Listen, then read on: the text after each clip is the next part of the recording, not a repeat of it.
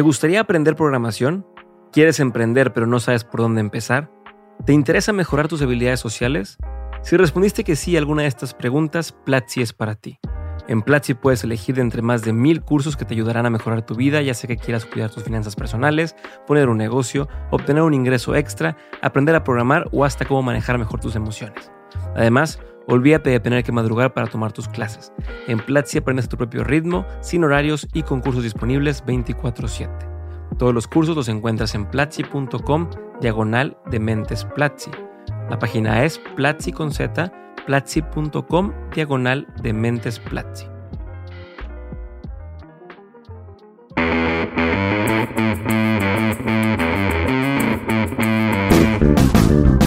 Yo soy Diego Barrazas y te doy la bienvenida a un nuevo episodio de Dementes. El invitado del día de hoy es Cory Crespo, quien recibió el premio Emprendedor Estrella por Endeavor y es fundador de Colors MX, una agencia que crea experiencias para que las marcas puedan conectar con sus consumidores, quienes son apasionados de la moda, el arte y el entretenimiento. Este 2023, Colors cumple 20 años y la agencia ha sabido crecer y hacerse un nombre al grado de producir eventos como el Mercedes-Benz Fashion Week, el Advertising Week Latam y llegando también a crear la primera agencia oficial de talentos en México que representa muchísimos artistas y deportistas, entre los que se encuentran talentos como Diego Boneta, Luis Gerardo Méndez, Camila Sodi, Macarena Chaga y Miguel Layún, entre muchos otros más. Además, han estado a cargo de la creación y la estrategia de diferentes bebidas alcohólicas con talentos de talla mundial, como Lenny Kravitz y su Sotol, y como Luis Gerardo Méndez con Ojo de Tigre, entre muchos otros más. Así que si quieres saber cómo lo han hecho para estar vigentes durante estos 20 años y seguir creciendo, te invito a que te quedes y escuches este episodio con Cory, y yo lo disfruté bastante. Pues bienvenido, Cory. Este, gracias por estar conmigo en Dementes el día de hoy. Tiene 20 años Colors, eh, recientemente lo cumplieron, todo el año lo están celebrando. Quiero saber, cuando empezaste Colors, 2003, si no me equivoco, ¿cómo te imaginabas que iba a ser y cómo cambió esa percepción que tenías o esa imaginación que tenías de lo que iba a ser a cómo es ahora y lo que ha ido creciendo?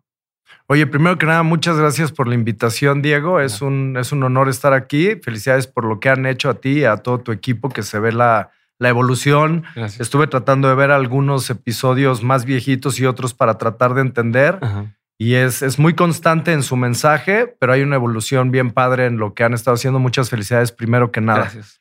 Oye, eh, pues mira, eh, en, en- ¿qué ha cambiado y qué no ha cambiado? Yo creo que lo que no ha cambiado es la, la energía.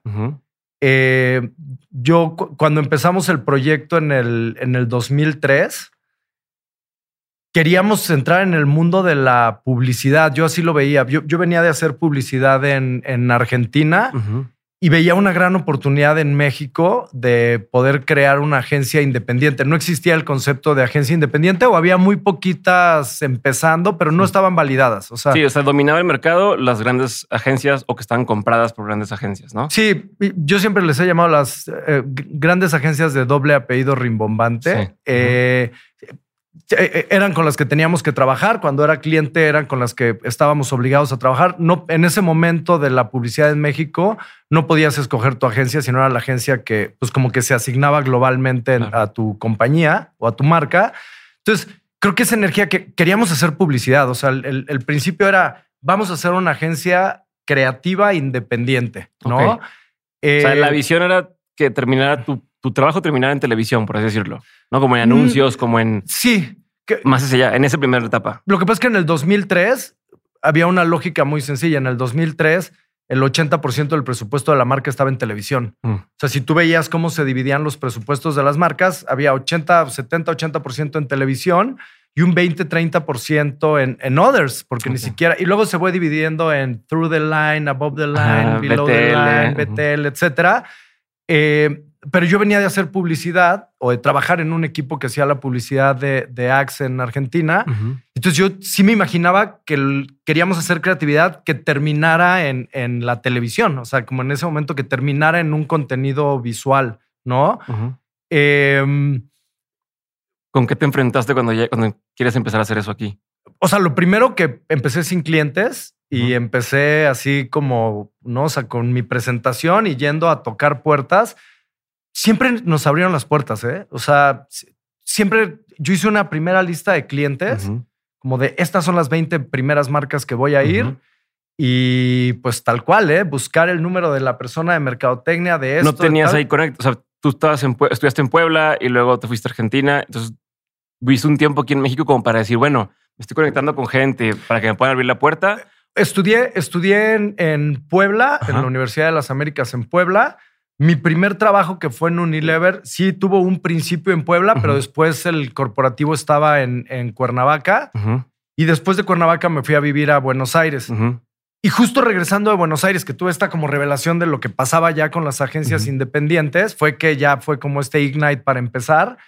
Eh, algunos poquitos amigos que tenía. Lo que pasa es que tu, tu nivel de relaciones pues también va creciendo con tu edad. O sea, mis amigos ahí, pues algunos ya empezaban a ser gerentes de marca. Ok. O- ¿Sabes? O sea, como que estábamos, sí, sí. eh, eh, tenía 27 años.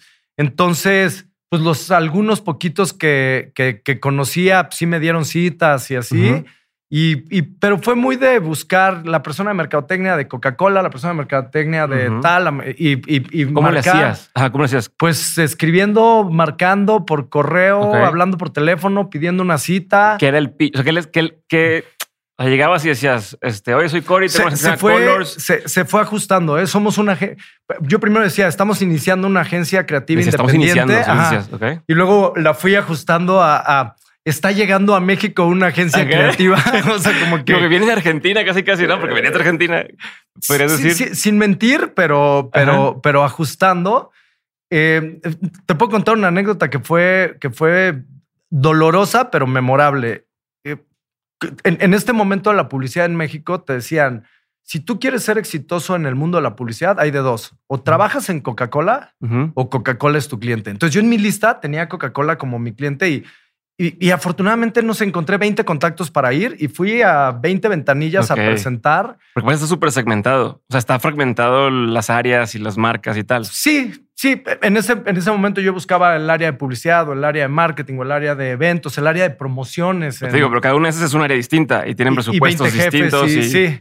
Pero bueno, yo iba y presentaba y presentaba y presentaba y me acuerdo eh, la, present- la presentación hacía una analogía al fútbol. La Mm. presentación de vamos a ser parte de tu equipo y como tu equipo extendido vamos a anotar el gol, ¿no? O sea, casi casi la analogía. Y acabé la presentación y esta persona que le hice la presentación me dice, oye, qué buena presentación. ¿No has pensado en dar clases en, en- en la universidad? O sea, como, porque yo soy maestro del TEC, no me acuerdo de qué, entonces yo te puedo conectar. Salí de super capa caída, o sea, Sí, ¿sabes? Como- no, por ahí no iba. pe- pero bueno, esa misma persona me buscó como tres meses después y me dijo, oye, eh, me acuerdo de tu presentación y de fútbol.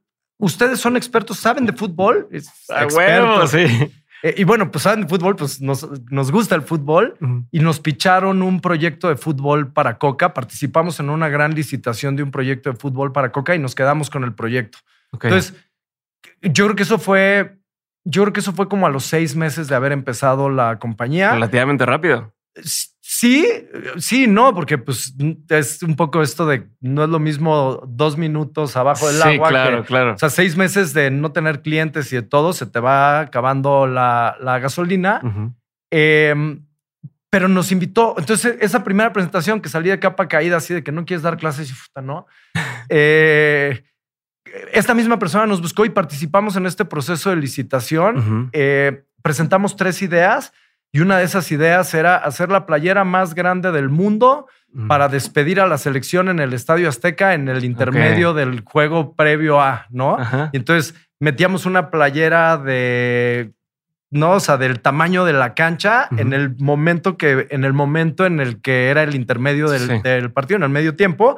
Abríamos la playera, la playera era la playera número 12, que era la playera del aficionado, y luego enseñábamos la playera por un lado, luego la girábamos, la enrollábamos y salíamos. Y era romper el récord Guinness de la playera más grande del mundo para despedir a la selección. Nos salió muy bien. Era la idea como de que ojalá y esa no nos compren, pero era la. Y esa nos compraron y esa ganó la licitación. Entonces, luego nos enfrentamos a, ay, pues nosotros queríamos hacer publicidad, pero ganamos esto que es un evento o es una activación, por llamarle de alguna manera. Era, no era la era digital. Entonces agarrábamos el prime time del Ajá. medio tiempo del partido. Pero ahí también contemplar el tema de publicity de que, oye, pues pescaron medios esa nota y demás, o no, o no está en el Había radar? una campaña de relaciones públicas, pe- pero creo que era algo más como hacer algo impactante adentro del estadio. Y eso, por ende, saldría en, la, en el canal 2. Ya. Así como que era la visión del 2003 de la, de la era de Ajá. los medios, ¿no? Entonces, ganamos ese y entonces fue, hoy, ahora tenemos la responsabilidad de ejecutarlo. Y, y- y cuando me hacías la pregunta de qué no ha cambiado, o sea, lo que sí tuvimos claro siempre es Colors quiere pichar ideas que después tengan la responsabilidad de ejecutar. Ok. Entonces, eso no ha cambiado. Hoy, todo lo que presentamos lo queremos ejecutar Mm. no es lo mismo ya con 20 años de experiencia y entendiendo muy bien el mundo de la producción, pues pichas cosas que sabes que puedes hacer. Al principio quizá creo que eres hasta irresponsable de presentar cosas y ahora cómo las hago. Sí, ¿Con quién consigo toda esta telota y gana la camisa? no, te que- digo algo, ¿eh? Lo de la tela fue fácil. Armamos la playera, la cosimos Ajá. y ya con la playera cosida, porque tenía que tener los dos lados, ujú, ensayábamos el- el- la vuelta ajá. y 50 ganadores que iban y nos ayudaban. El problema fue cuando pintamos el número 12 atrás en la playera, que lo pintamos con pintura Se blanca, se hizo 20 veces más el peso de la playera y no la podíamos Oh, girar. no Y en ese momento, que era el primer proyecto con Coca, les tuvimos que decir, oye, no podemos cargar, o sea, ya no hay manera de entrarla cargando después de que habíamos ensayado con, con la playera Ajá. cerrada y armada sin el número. Entonces Coca nos dijo, ok, eh, pero podemos seguir rompiendo el récord de la playera más grande del mundo porque ya está hecha y está pintada así. Ujú. Y entonces rompimos el, el Ok. récord y luego cortamos la playera Ujú. y entramos solo con el frente de la playera al estadio y salimos y ya nunca hicimos el numerito. O sea, del- cambió la, el, el, el- fue una decisión de ejecución. coreografía, En cambió la en- coreografía. en el momento. Y, y creo que eso es algo que siempre pasó con los clientes. O sea, pichas ideas y las ideas se vuelven del cliente y tuya Ujú. y tomas esas decisiones. Y, y un poco para efectos prácticos se hizo la playera, eh, se rompió como este récord, hicimos la activación, salió en la tele. O sea, pasó todo, nada más cambió el. Y, y en ese momento sí era como, no sé cómo les vamos a decir. Es lo que te quería preguntar. O sea, pensé que no me ibas a decir, pero justo eso quiero entrar. ¿Qué, qué, qué pasó en el momento que te diste cuenta? No podemos voltearlo. ¿Cuál era la discusión? ¿Con cuánta gente estabas ahí? De estaban ellos equipo? ahí. Ah, lo estabas O sea, junto con ellos. Sí, estaba. eh, Logramos que Coca tiene derechos sobre el Estadio Azteca de branding y de comunicación y de todo. Entonces logramos que Coca nos prestara el estacionamiento del Estadio Azteca para coser la playera. Entonces la cosimos en partecitas y ya llegamos así con unos mega rollos y con las máquinas de coser ¿Cuánto tiempo antes del partido estaban haciendo esto? como una semana. O sea, estábamos, vivimos Sí. en el estacionamiento del Estadio Azteca ahí con las costureras y con todo cosiendo. Entonces ellos vieron el proceso, o sea, ellos vivieron todo el armado y la playera cuando quedó terminada y las vueltitas de ensayo y todo. Y pues como que al mismo tiempo nos descubrimos al mismo tiempo con la pintura de que, oye, eso no lo habíamos pensado. Está chingón que haya estado presentes porque luego es, no me involucré en el proceso, llego y te, te digo, no puedo hacerlo y no se sienten, o sea, a cierto punto sienten como que ellos también están sido- responsables de eso, ¿no? También estuvieron ahí. Sí, que- creo que, no sé, otra vez regresando a, a- a- a trabajar para Coca-Cola, pues es, han hecho todo, han estado en todos los mundiales, en todas las olimpiadas, han Ujú. hecho todos los mejores comerciales, tienen las mejores agencias en todo el mundo. O sea, Ujú. creo que la manera de trabajar con ellos es trabajar como integrado y, y- y esta como sorpresa se, se tiene que hacer en, en equipo y se tiene Ok. que hacer en conjunto. Y la verdad con ellos, o sea, así como te conté esta historia, te puedo contar 10 historias más espectaculares de ideas que nacieron de una manera, crecieron y terminaron de otra y se fueron y fueron evolucionando en el, en el proceso. A ver, tengo una duda específicamente de esta parte también. Eh, ¿Hablaron con la televisora en algún punto? Sí, que Si, por una... si, hicieron, si tienen todo eso contemplado o Era una. Sí, o sea, nosotros pichamos la idea y, y ellos tenían esa responsabilidad. Ok. O sea, ellos nos consiguieron el estadio, ellos, ellos eran los, los patrocinadores de la selección, ellos negociaron con la televisora. O sea, como que ahí. Que, que así ha sido históricamente cuando hemos hecho los, los Coca-Cola World Cup Trophy Tour. Ellos, o sea, nosotros hacemos la ejecución, digamos, del evento y de la estrategia. Sí. Bueno, fue evolucionando nuestro, nuestro rol pero ellos pues, son un músculo gigantesco y involucran a todas sus áreas y se vuelve un evento muy importante que te vuelves una pieza de y después que- fue nuestra experiencia en este último mundial que fue nuestro quinto mundial con ellos está está muy pues, la verdad está muy chingón que entramos como agencia de producción haciendo el proyecto trabajando con un equipo global y ese equipo global nos daba el manual y las instrucciones. Y en el quinto mundial, o sea, 20 años después y, y- y cinco mundiales, nosotros nos convertimos, tomamos ese rol de la agencia global, pero para. Latinoamérica. Entonces, seguíamos como México reportando una agencia global, en México produciendo el evento, pero haciendo un rol para Latinoamérica de coordinación de todas las agencias. Entonces, ayudamos a coordinar a las agencias en Brasil, en Argentina. Entonces, fue una evolución como natural del, del proceso. Y ese proyecto del Tour de la Copa del Mundo, yo diría que fue lo más importante para nosotros en definir nuestra misión, visión y misión de negocio de las plataformas y de ser dueños de estos proyectos de, de gran formato. O sea, ahí les cayó el 20. Con estos proyectos les cayó el 20 de, ah, hacia, hacia allá es lo que queremos estar haciendo. o sea, eh, como que en ese momento aprendimos la vocación de la producción. Bueno, no, empezamos a aprender porque Sí, bueno. es, es un nunca, como productor nunca dejas de, nunca dejas de aprender. Pero pues sí como que tuvimos este bautizo increíble y, y luego nos dimos cuenta que si tú tenías una plataforma de gran formato podías hacer más cosas. Y entonces por eso empezamos a hacer. Lo primero que hicimos fue un festival en la Riviera Maya, que es un festival de moda y música. Winter Beach. Winter Beach, que no lo hemos hecho desde la pandemia, pero, pero lo hicimos 16 años ininterrumpidos antes de, la, de la pandemia.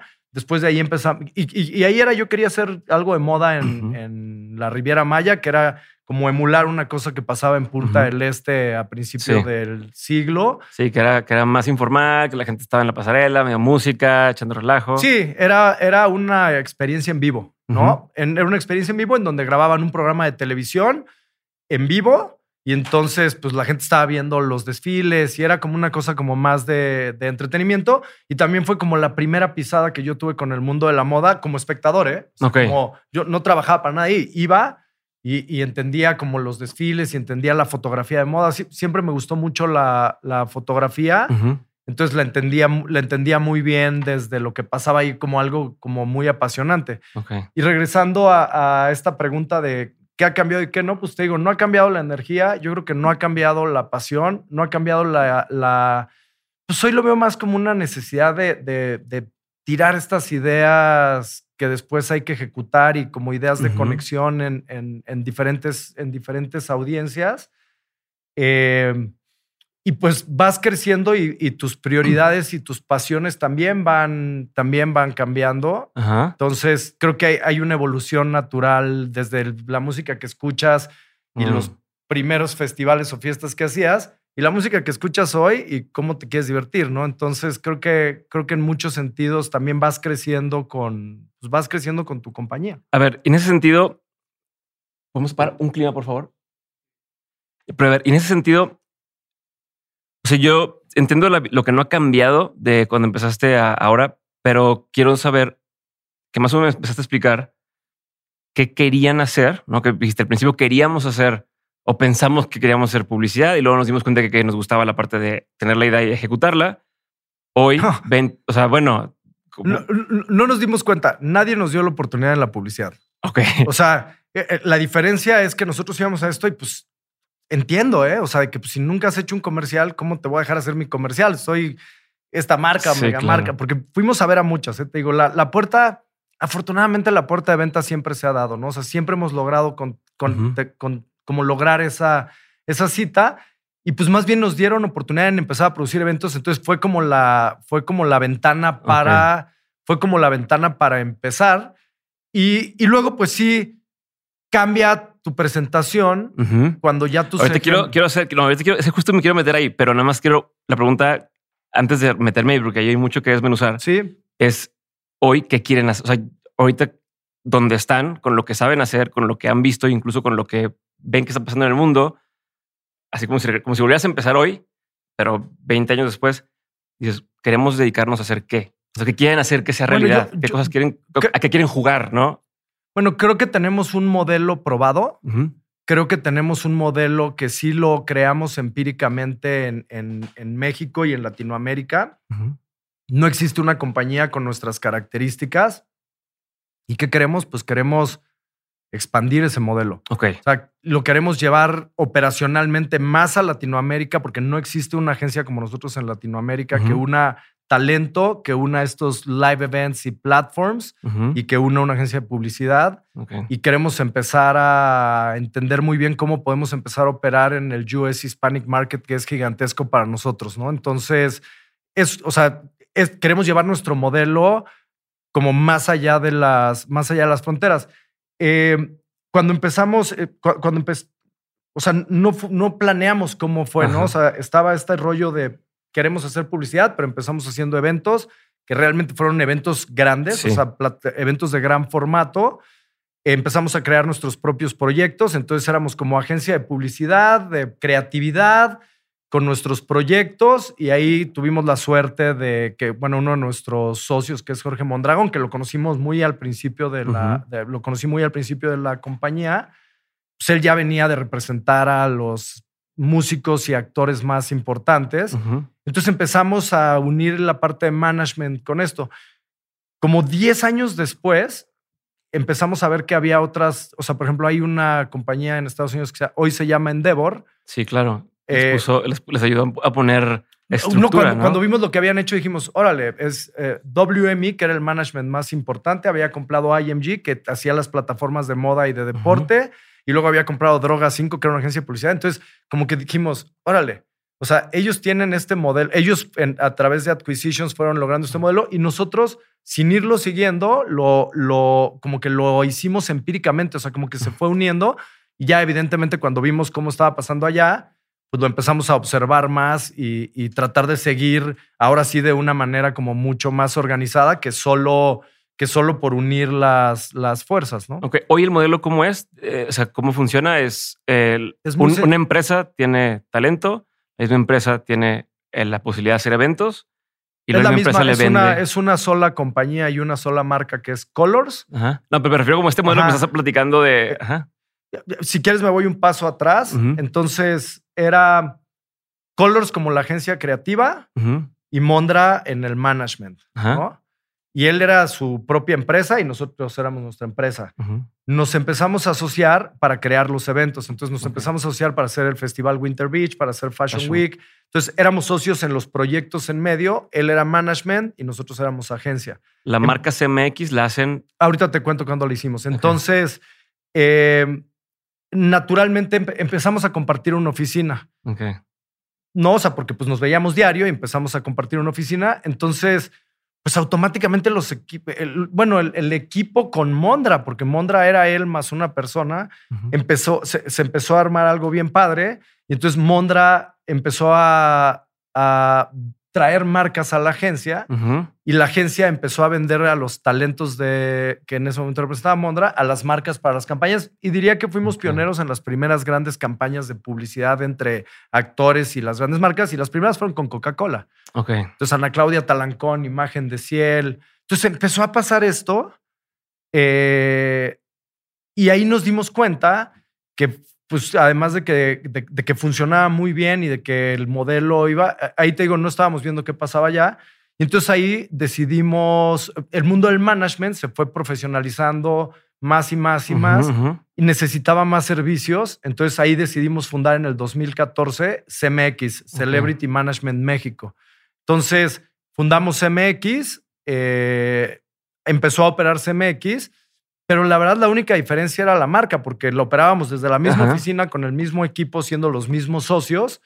Eh, justo antes de la pandemia dijimos, oye, pues empecemos a operar como Color CMX Ujú. para no tener una doble compañía. Y también... ¿Qué te parece que temas- queda, no? CMX es Colors, M, o sea, México. queda como igual. Ajá. Pues eso es, ¿eh? O sea, hoy es, hoy lo, lo que vive hoy de CMX es Colors México. Ajá. Exactamente. Eh, entonces empezamos a operar como Colors MX y, y bueno, hoy decidimos a partir de este año, por este proceso de internacionalización de la compañía, operar solo como, como Colors Mm. y hacer como una integración mucho más, como mucho más de todas las áreas de la, de la compañía.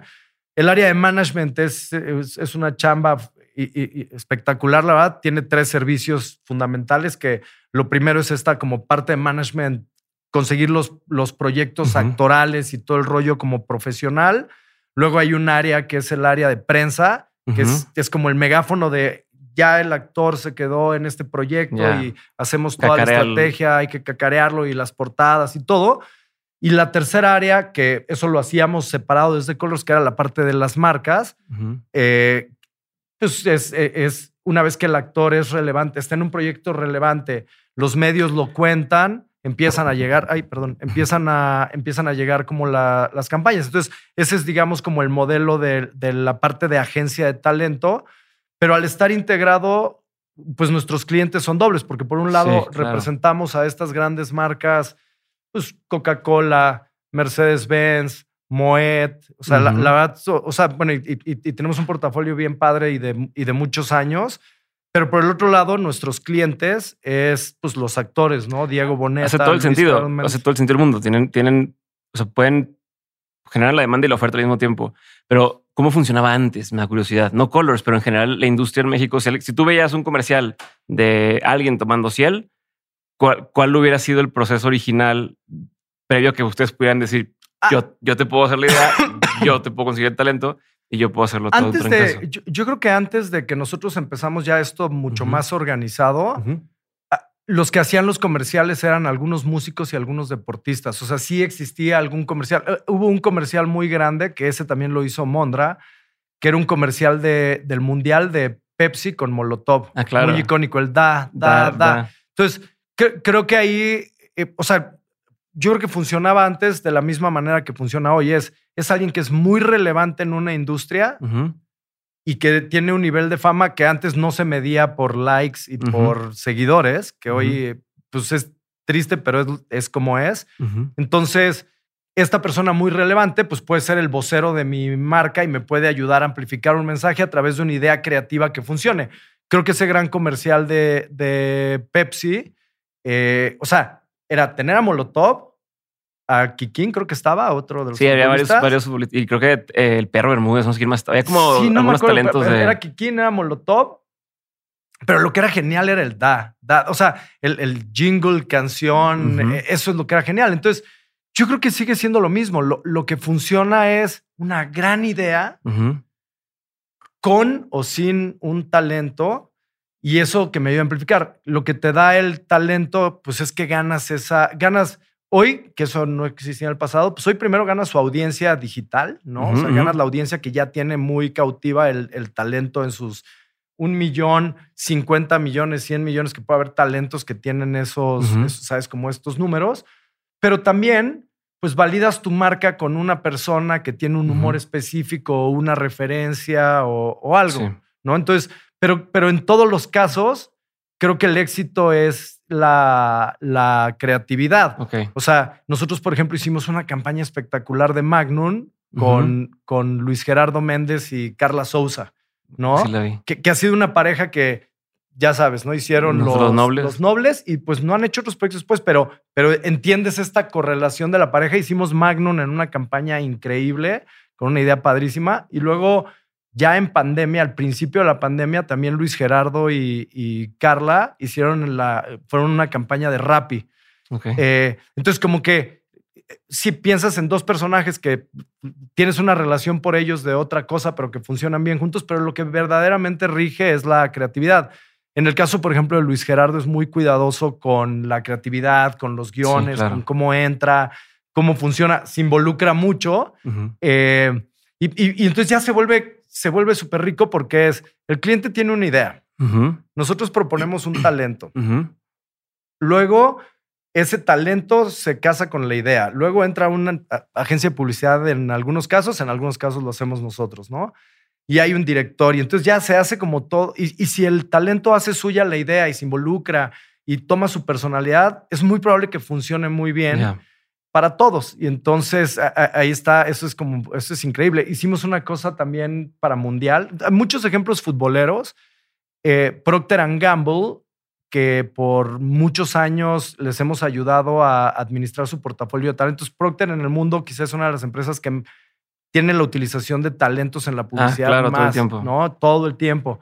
Entonces les hemos ayudado a, como agencia en México y en algunos casos de Latinoamérica a administrar esa tarea no necesariamente con talentos nuestros.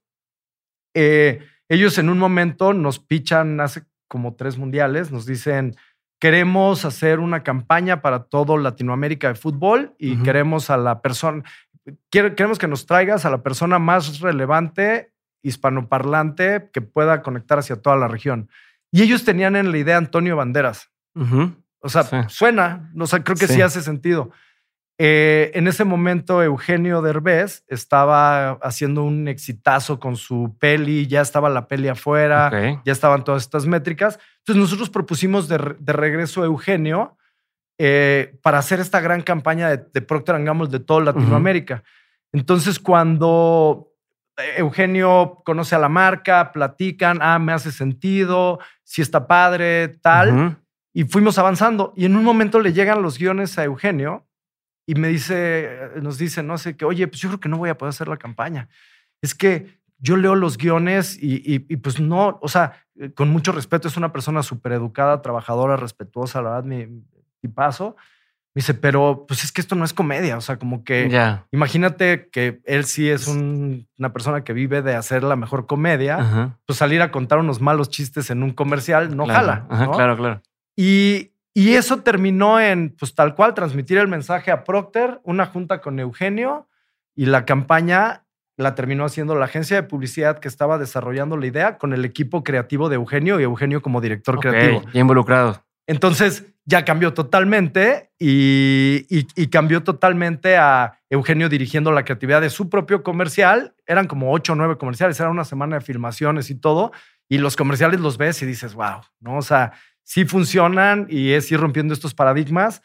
Eh, había un comercial, Pero- una, Perdón que te interrumpa. Bueno, dime. había un comercial que era un comercial de, de- o sea, en las categorías de, de Procter Ujú. Gamble tienen el, el oral care. Ajá. Entonces estaba Crest como marca y Eugenio les dijo, ¿por qué no usamos a Hugo Sánchez?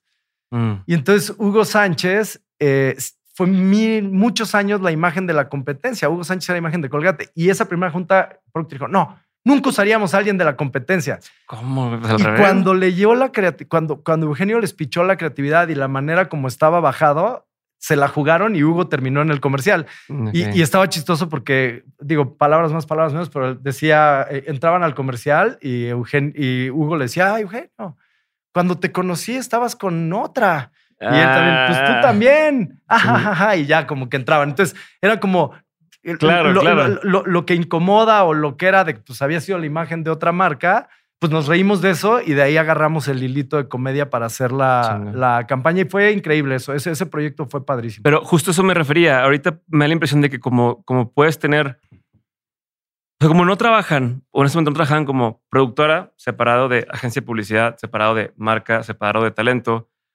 que a veces o antes sucedía mucho así, ¿no? Donde pues, pídele al talento y pues le mandan por mail y ustedes pueden integrar todas las áreas en, en una o todas las partes y tenían la- entendían el idioma del talento, las producciones del talento y entendían el idioma de la marca, que eso es una diferencia. Yo, muy yo te grande. diría que el, el gran éxito del modelo es que nuestros dos clientes queden contentos, porque eh, hay muchas veces que la marca en su ímpetu por hacer más y más y más, quieren exprimir o sacar más del talento, más allá de lo acordado, de las cosas que puede dar, ¿no?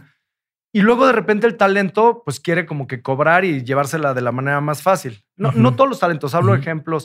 Entonces, creo que el gran éxito es, uno, fichar un talento que sí haga sentido con la marca y que tengan una conversación y que. ¿sabes? Y dos, acompañar todo el proceso y cuidar a los dos clientes, cuidar a la marca y cuidar al talento.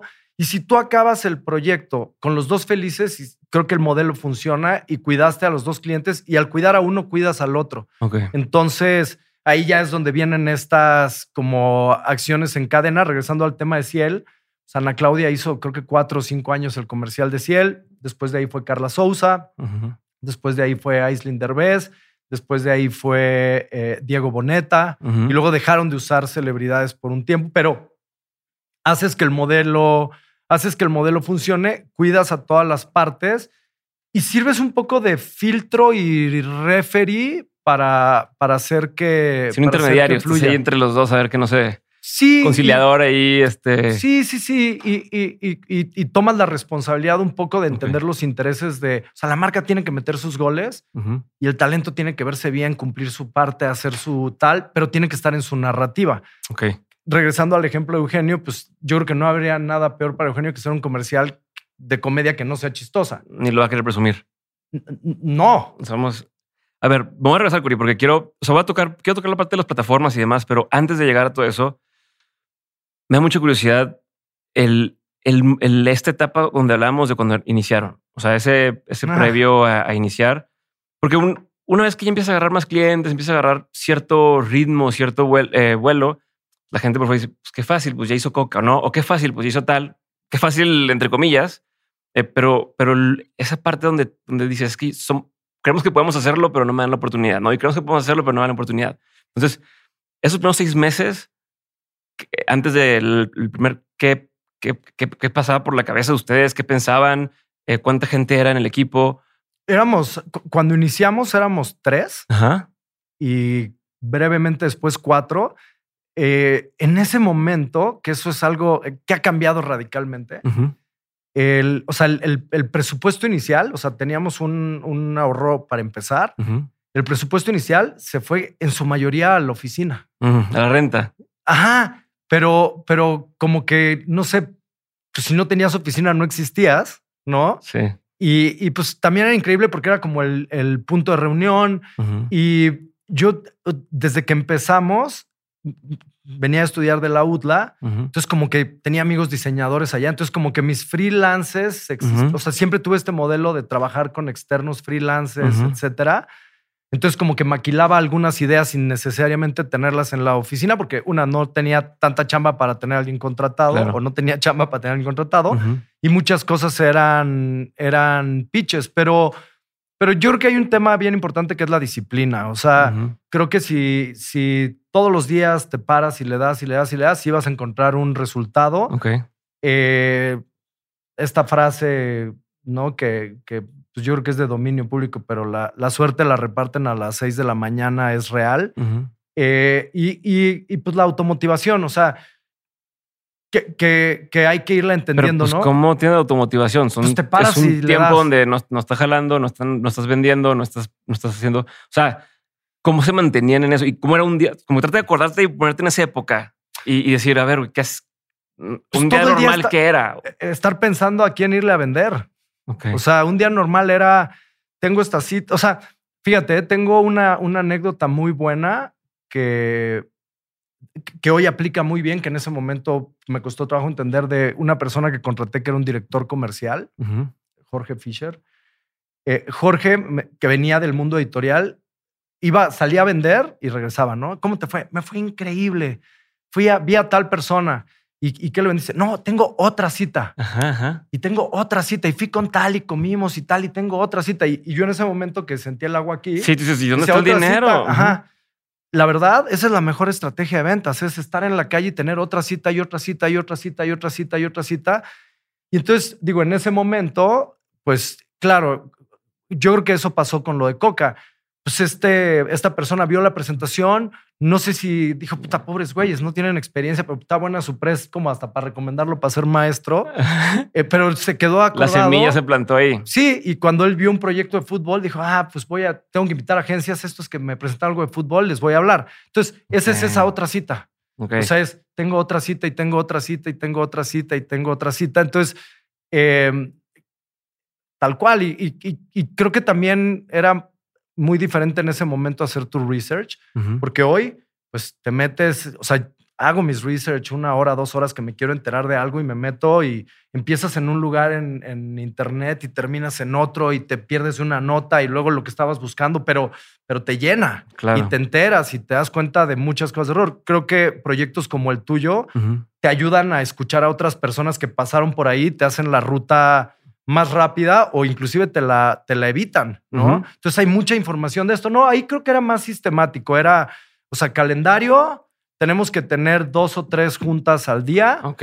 Eh, y vamos a presentar. Bueno, pero si tienen un muy buen enfoque comercial en ese sentido, o sea, si están enfocados en, estar buscando. creo que también fue empírico, pero sí nos daban la cita. O sea, tuvimos muchas citas, obviamente, en Puebla, también por la misma universidad. muchos, muchos compañeros estaban trabajando en Volkswagen o trabajaban por allá. Entonces empezamos, empezamos. Me acuerdo una vez que presentamos un proyecto en Volkswagen y fuimos a presentar un proyecto en una licitación y sabíamos que eran tres agencias, ¿no? Eh, una agencia se llamaba Dynamic, que es la que te voy a contar. Entonces salimos de la presentación que era en Puebla y ya fuimos y presentamos y pues quién sabe cómo nos fue, pero nosotros nos sentimos súper bien. Nos paramos a echar unas quesadillas en la carretera y estamos echando las quesadillas y pasa un tráiler así de Dynamic. Así de que nosotros así de, ah, pues mira, contra ellos estamos compitiendo. Entonces, como no sé, era esta es una compañía que hacía promociones, eventos y cosas como muy grande. Creo que después cambió de, de nombre. Mucho tiempo al principio nos tocaba competir con CIE, con OCESA. Entonces era como, pues, ¿cómo compites con ellos? Tienes. ¿Y cómo compites con ellos? Esa es la pregunta. ¿Cómo le hacías? Yo creo que una alejándote de sus territorios. O sea, cuando, cuando empezamos con esta idea de las plataformas, yo había hecho muchas fiestas de música electrónica toda mi universidad y, y no. Y entonces, como que decía, bueno, pues también podemos producir un festival de música. Y Mondra me decía, es que si quieres meterte en música, pues ve, ellos tienen los venues, tienen los artistas, ya están haciendo. Entonces, como que también era un poco de buscar dónde había un mm. hueco y moda era un hueco. O sea, meterse a moda, no había, no había nadie haciendo moda formalmente. Sí había un evento de moda que era el Fashion Week, que empezamos justamente a buscarlos y acercarnos a ellos como cliente y era, oye, pues Fashion Week, te producimos, ya habíamos. que se llamaba Días de Moda antes. ¿no? Eh, no en mi, no en mi época, pero no, sí. previo. O sea, que José Andrés empezó Días de Moda y luego eh, se juntan con ING, tengo entendido, este, y los, ustedes entran y se hace con Mercedes, ¿no? José Andrés, em, Tortu y Ernesto Ibarra tenían una compañía que se llamaba KTR, mm. que justamente era una agencia creativa independiente increíble. O sea, ellos estaban en esa misma, en esa misma búsqueda. Eh, cada quien con sus, con, sus ideas. Creo que eran, eran, tres personas en ese momento que eran clave en lo que pasaba socialmente en México y, y, tenían KTR. Y creo que ahí, porque no me sé la historia de Días de Moda, creo que ahí es donde empiezan tratando de hacer un evento de moda que se llamaba Días de Moda. Eh, y después José Andrés, súper vivo, registra la marca Fashion Week. Siempre tuvo la visión correcta del proyecto. Lo, que no tenía era como el, el, back para producir una plataforma de ese tamaño con todo lo que implicaba y con todos los compromisos, pero la visión la tenía, perdón, la, visión la tenía claritita. Ok. Entonces, registra la marca Fashion Week y empieza a hacer su evento que ya era días de moda, evoluciona a Fashion Week, nosotros lo buscamos, eh, ya habíamos hecho lo de Winter Beach en la, en la Ribera Maya con moda, sea, sí había esta cosa de nos queremos meter en, en moda y se veía, te digo, como que eh, había espacio, ¿no? Eh, y empezamos a producir Fashion Week. Nos contrata como la agencia productora. Y algo que pasó en ese momento, que yo creo que es clave en, nuestro modelo, es nos contrata como productores, pero nosotros trajimos a las marcas que ya eran las marcas de Colors. En ese momento estábamos trabajando, eh, estábamos trabajando, bueno, evidentemente para Coca, llevábamos Perrier, que, que, Perrier estaba lanzando en México y Coca nos había dado permiso de trabajar con Perrier porque lo vieron así como que, ah, sí, no te preocupes, no pasa nada. estaba, eh, trabajábamos para Hershey's. Entonces trajimos a estas marcas al Fashion Week. Uh tenías tu cartera de clientes. Sí, porque era, o sea, oye, mm, vamos a hacer el evento de Fashion Week, nos conectaron con productora, pero está padre para que entres como patrocinador. Y entonces como que hicimos eso. Mm.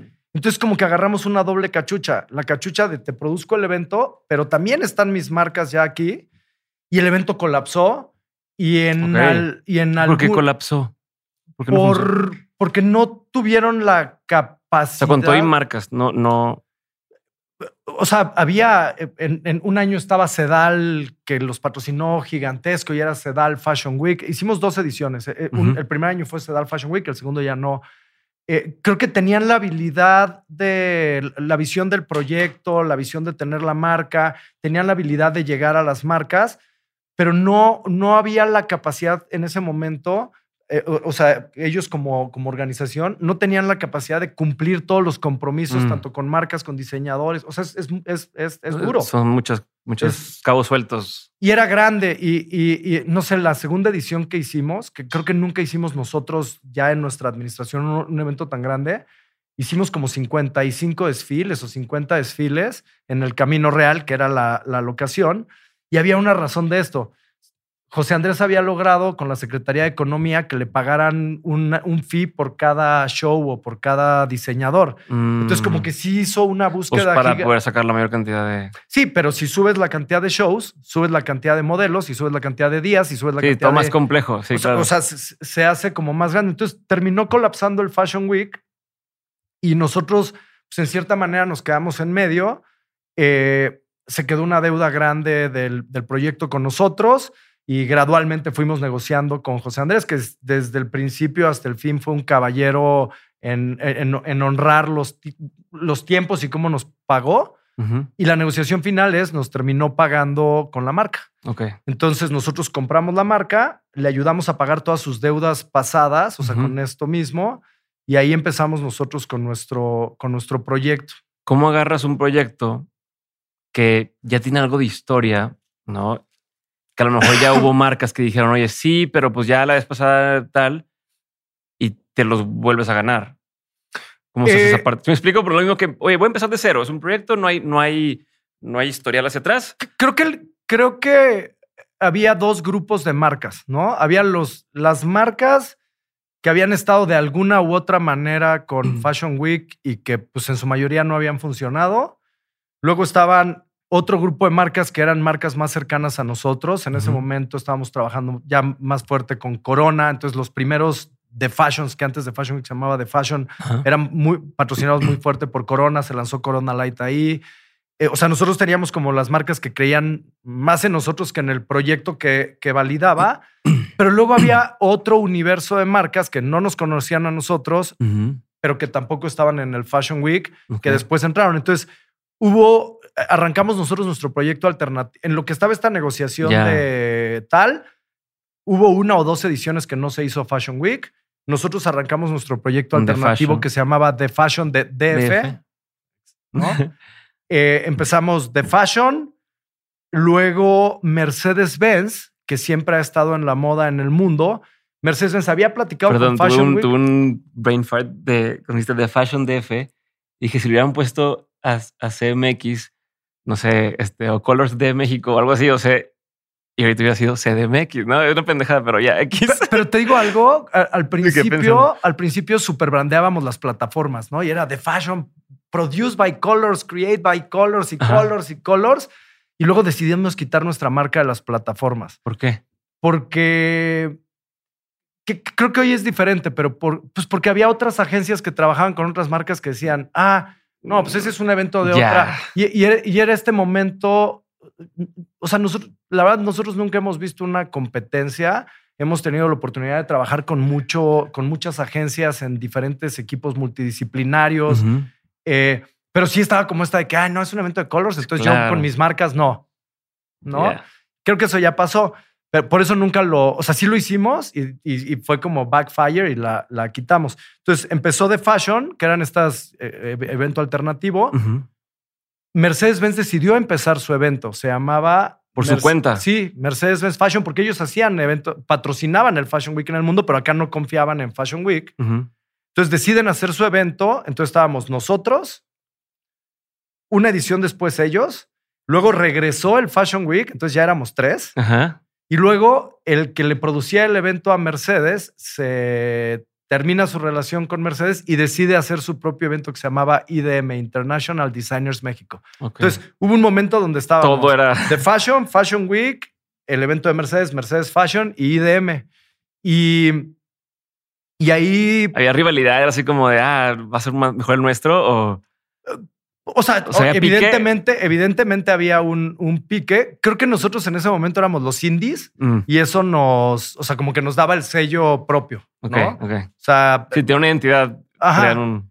Eh, y Mercedes-Benz tenía la marca Mercedes-Benz y hacía el evento súper, como mucho más clásico, bien hecho. Ellos lo hacían en Antara Ok. con un presupuesto ¿no? O sea, Sí, corporativo. en- Entonces, como que ellos cumplían esta parte muy bien y nosotros éramos como los, los indies. Fashion Week, pues lo que tenía la marca, que pues era Fashion Week, no había que explicarla. Sí, claro. Eh, buscamos a Mercedes-Benz en, en- Así vivimos creo que como un año o dos años pensando en que son dos eventos al año. Buscamos a Mercedes-Benz tratando de que nos respetáramos en calendario, de, oye, no te pongas en mi fecha. Y salimos de esa junta asociándonos con Mercedes-Benz. Ok. Entonces nos unimos nosotros dos y entonces nació la primera edición de Mercedes-Benz de Fashion México, todavía de Fashion. Ok. Y una edición después, acabamos nuestro proceso de negociación con José Andrés, nos, nos cede la marca y nace la primera edición de Mercedes-Benz Fashion Week México y pues prácticamente ahí ya nos quedamos como un evento solo. Eh, ojo, ¿eh? Ha sido un circuito increíble de trabajo con muchos creativos. Creo que hoy es un momento increíble de los diseñadores. O sea, hoy hay una camada. Bueno, hay, hay evidentemente, o sea, piensa, nosotros llevamos 17 años, Ujú. más los dos, tres años de Fashion Week, más días de moda, más, o sea, por lo menos van 20, 20 piquito años de, de como tal evento de moda. Ujú. Y también hay diseñadores que tienen más tiempo que esto creando. Ok. Entonces están como todas estas generaciones, pero yo creo que hoy hay una generación pues que tendrá entre 10 y 20 años ya en el, en el circuito que están vendiendo increíble, que tienen una propuesta increíble. Que a lo mejor cuando empezaron, no, cuando los primeros Fashion Week que No, iban, no había mucho. No, ven- no el, el diseñador no vivía necesariamente de la moda. Ajá. Todos, ¿no? Había, había excepciones. Claro, Pineda Cobalín estaba, que siempre nos apoyó y ellos tenían su modelo de negocio súper armado. Eh, pero no, no, no, es, es, yo creo que es una de las carreras más difíciles que a mí me ha tocado ver desde, desde afuera y desde adentro, porque pues tienes que ser un poco one man show y hay un tema creativo, pero hay un tema de negocio, pero hay un tema de inventarios, pero hay un tema de sourcing, pero o sea, es, es Sí. difícil, es difícil ser diseñador. Eh, creo que han evolucionado a ser empresarios de la moda. La verdad es que los respeto, los respeto muchísimo y los admiro mucho. Y pues este año vamos en grande, vamos a hacer Guadalajara gigantesco en abril, vamos a hacer Mercedes-Benz Fashion Week Guadalajara en abril y vamos a hacer México en, en octubre. Y justamente en, en Guadalajara, pues es quizá la fuente de creativos en el mundo del diseño y de la moda más importante del país. Ok. Una pregunta. Ustedes ahorita tienen muchos eventos, ¿no? Pues hacen, hacen, hacen Bitcoin, hacen este Adweek, está eh, Mercedes-Benz Fashion Week. ¿Cómo, ¿Cómo administran el poder hacer todos estos a la escala que lo hacen hoy eh, con el equipo que tienen? Hay una calendarización anual y hay equipos dedicados. Entonces, eh, o sea, por ejemplo, el calendario del año empieza pues febrero, marzo. ¿no? Y empezamos así con, empieza una primera cosa Advertising Week, luego en abril viene Fashion Week, en agosto está Bitcoin, eh, co- como un evento que ya agarramos agosto, escogimos agosto justamente para agarrar como este Back to School. Luego viene los eventos que hacemos nosotros, pero todo lo demás. O sea, están los festivales de cine, está el Festival de Cine de Guadalajara, está el Festival de Cine de Los. Cabos, está el Festival de Cine de Morelia, importantísimo para, para nosotros. Advertising Week es en noviembre.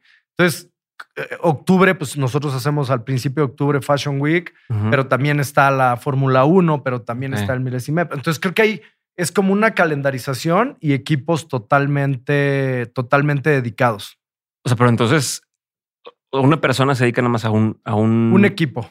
Pero ¿cuánta gente conforma un equipo? Eh, O para pues un- no sé, justo porque estábamos ajustando nuestros organigramas, yo creo que el equipo de Fashion Week y el equipo de moda, pues en la organización son como 10 personas, más unos sí, todo el- socios increíbles que nos hacen moda, que nos hacen producción, que nos hacen iluminación.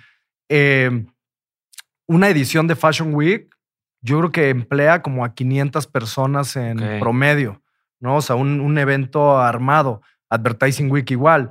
Obviamente hay equipos que se suman, ¿no? Los equipos de las marcas de makeup y de hair, Claro. los equipos de moda, que los equipos de moda pues son todos los que coordinan las pasarelas, pero también todo el equipo de planchadoras, de vestidoras, de todo lo que pasa en el behind the scenes. Ya. Y pues estos son Sí, equipos pero los vas agregando más cerca, más cerca a la fecha. unos sí, unos no, ¿no? O sea, claro, los, los como mucho más de ejecución sí, pero bueno, los coordinadores de moda trabajan todo el año con los diseñadores, Ok. escogiendo las locaciones, viendo el plan, la creatividad.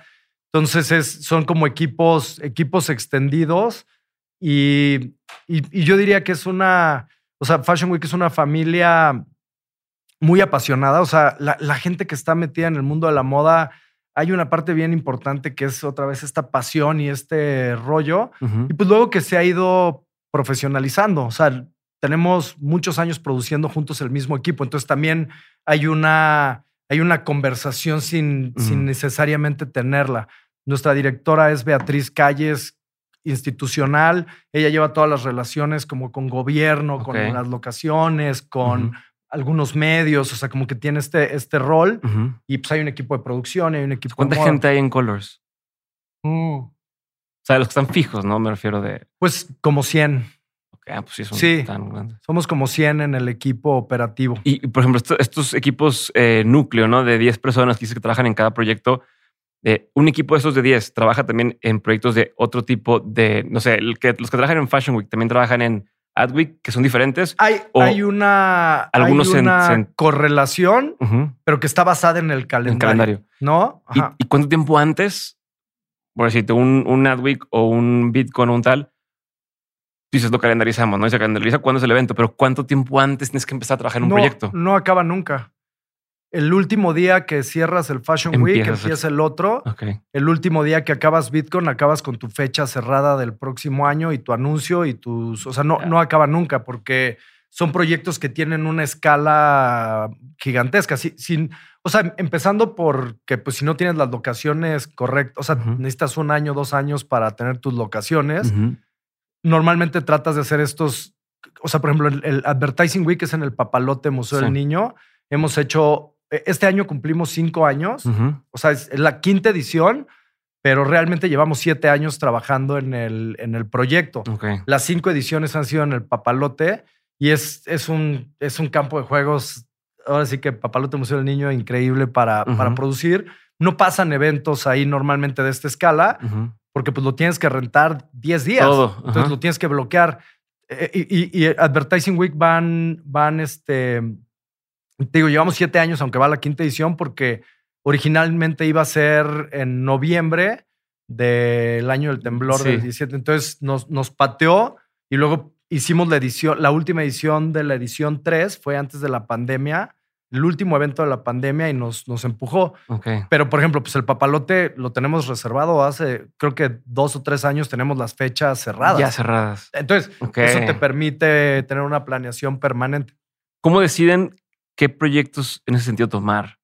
Eh, especialmente de plataformas. Ahorita hablaremos de, de, la parte de, por ejemplo, las bebidas que se han metido, talentos y demás, pero hablando de plataformas, ¿cómo decides o cómo decide el equipo a, a cuál le van a tirar para producir en, en, en México? Eh, pensando en que la, algunas entre ellas son muy distintas unas que otras y otras no. Quiero ver cómo lo ves tú.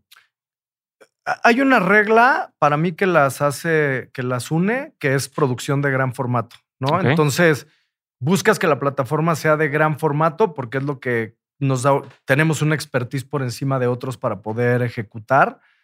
Eh, todas también tienen un común denominador de tener un equipo global. Uh -huh. Entonces, Fashion Week trabaja con un equipo global que regula Fashion Week en todo el mundo. Okay. Eh, unas son nuestras y otras son en, en sociedad. Uh -huh. Bitcoin es un proyecto de Paramount a nivel, ellos compraron Bitcoin a nivel mundial.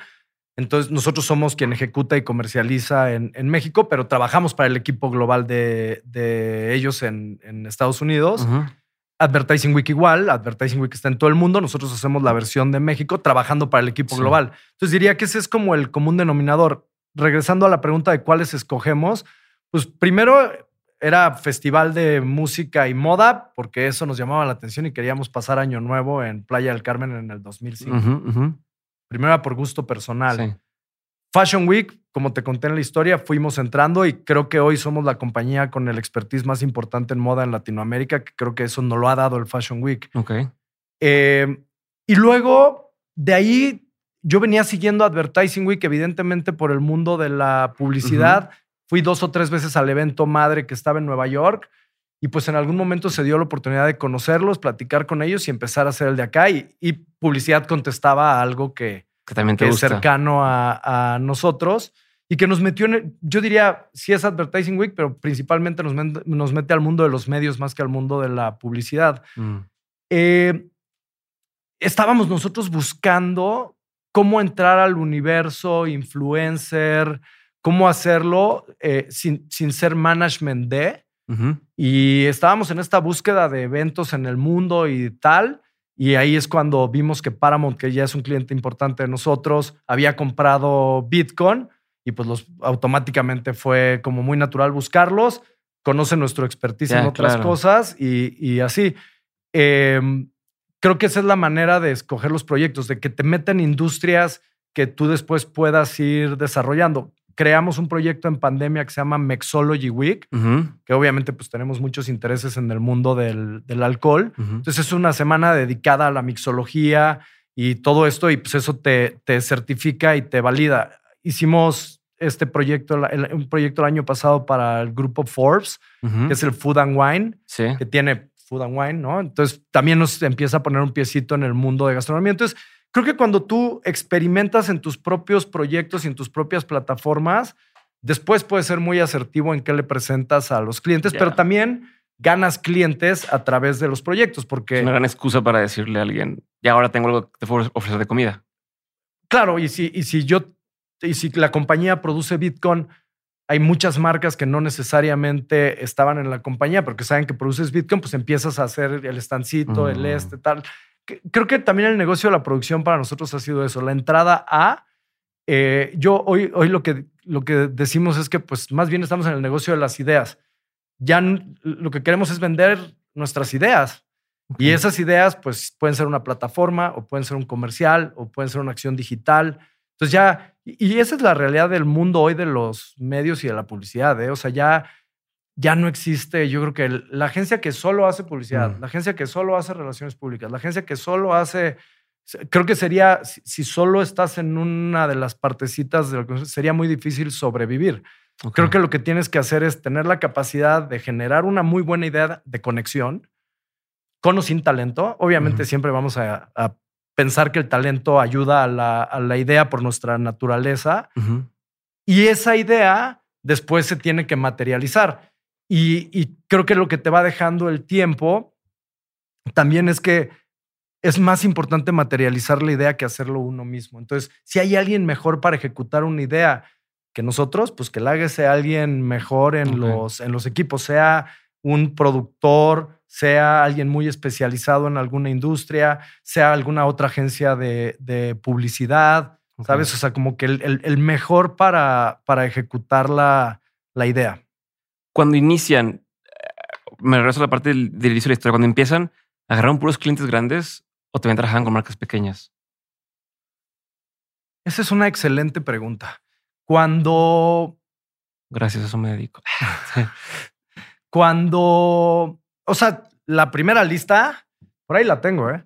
La primera lista, pues eran las top marcas del mundo, que es, bueno, han cambiado, porque en ese momento no existía Google, no existía Amazon. no estaban esas en la, seguramente hubieran estado en esa lista.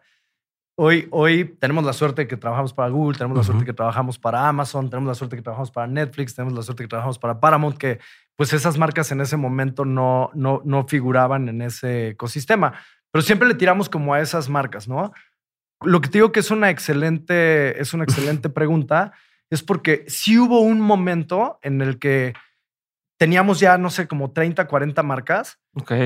No en fijo, ¿eh? No, no en el día a día con todas, pero nosotros sentíamos que entonces ya era justo lo opuesto de no tengo a nadie, a llego y este es mi portafolio, ¿no? Ajá. Y entonces tengo todas estas marcas. Y en un análisis que hicimos con Endeavor, cuando corrimos el proceso de emprendedores de Endeavor, entendimos perfectamente la, en el análisis la ley de Pareto.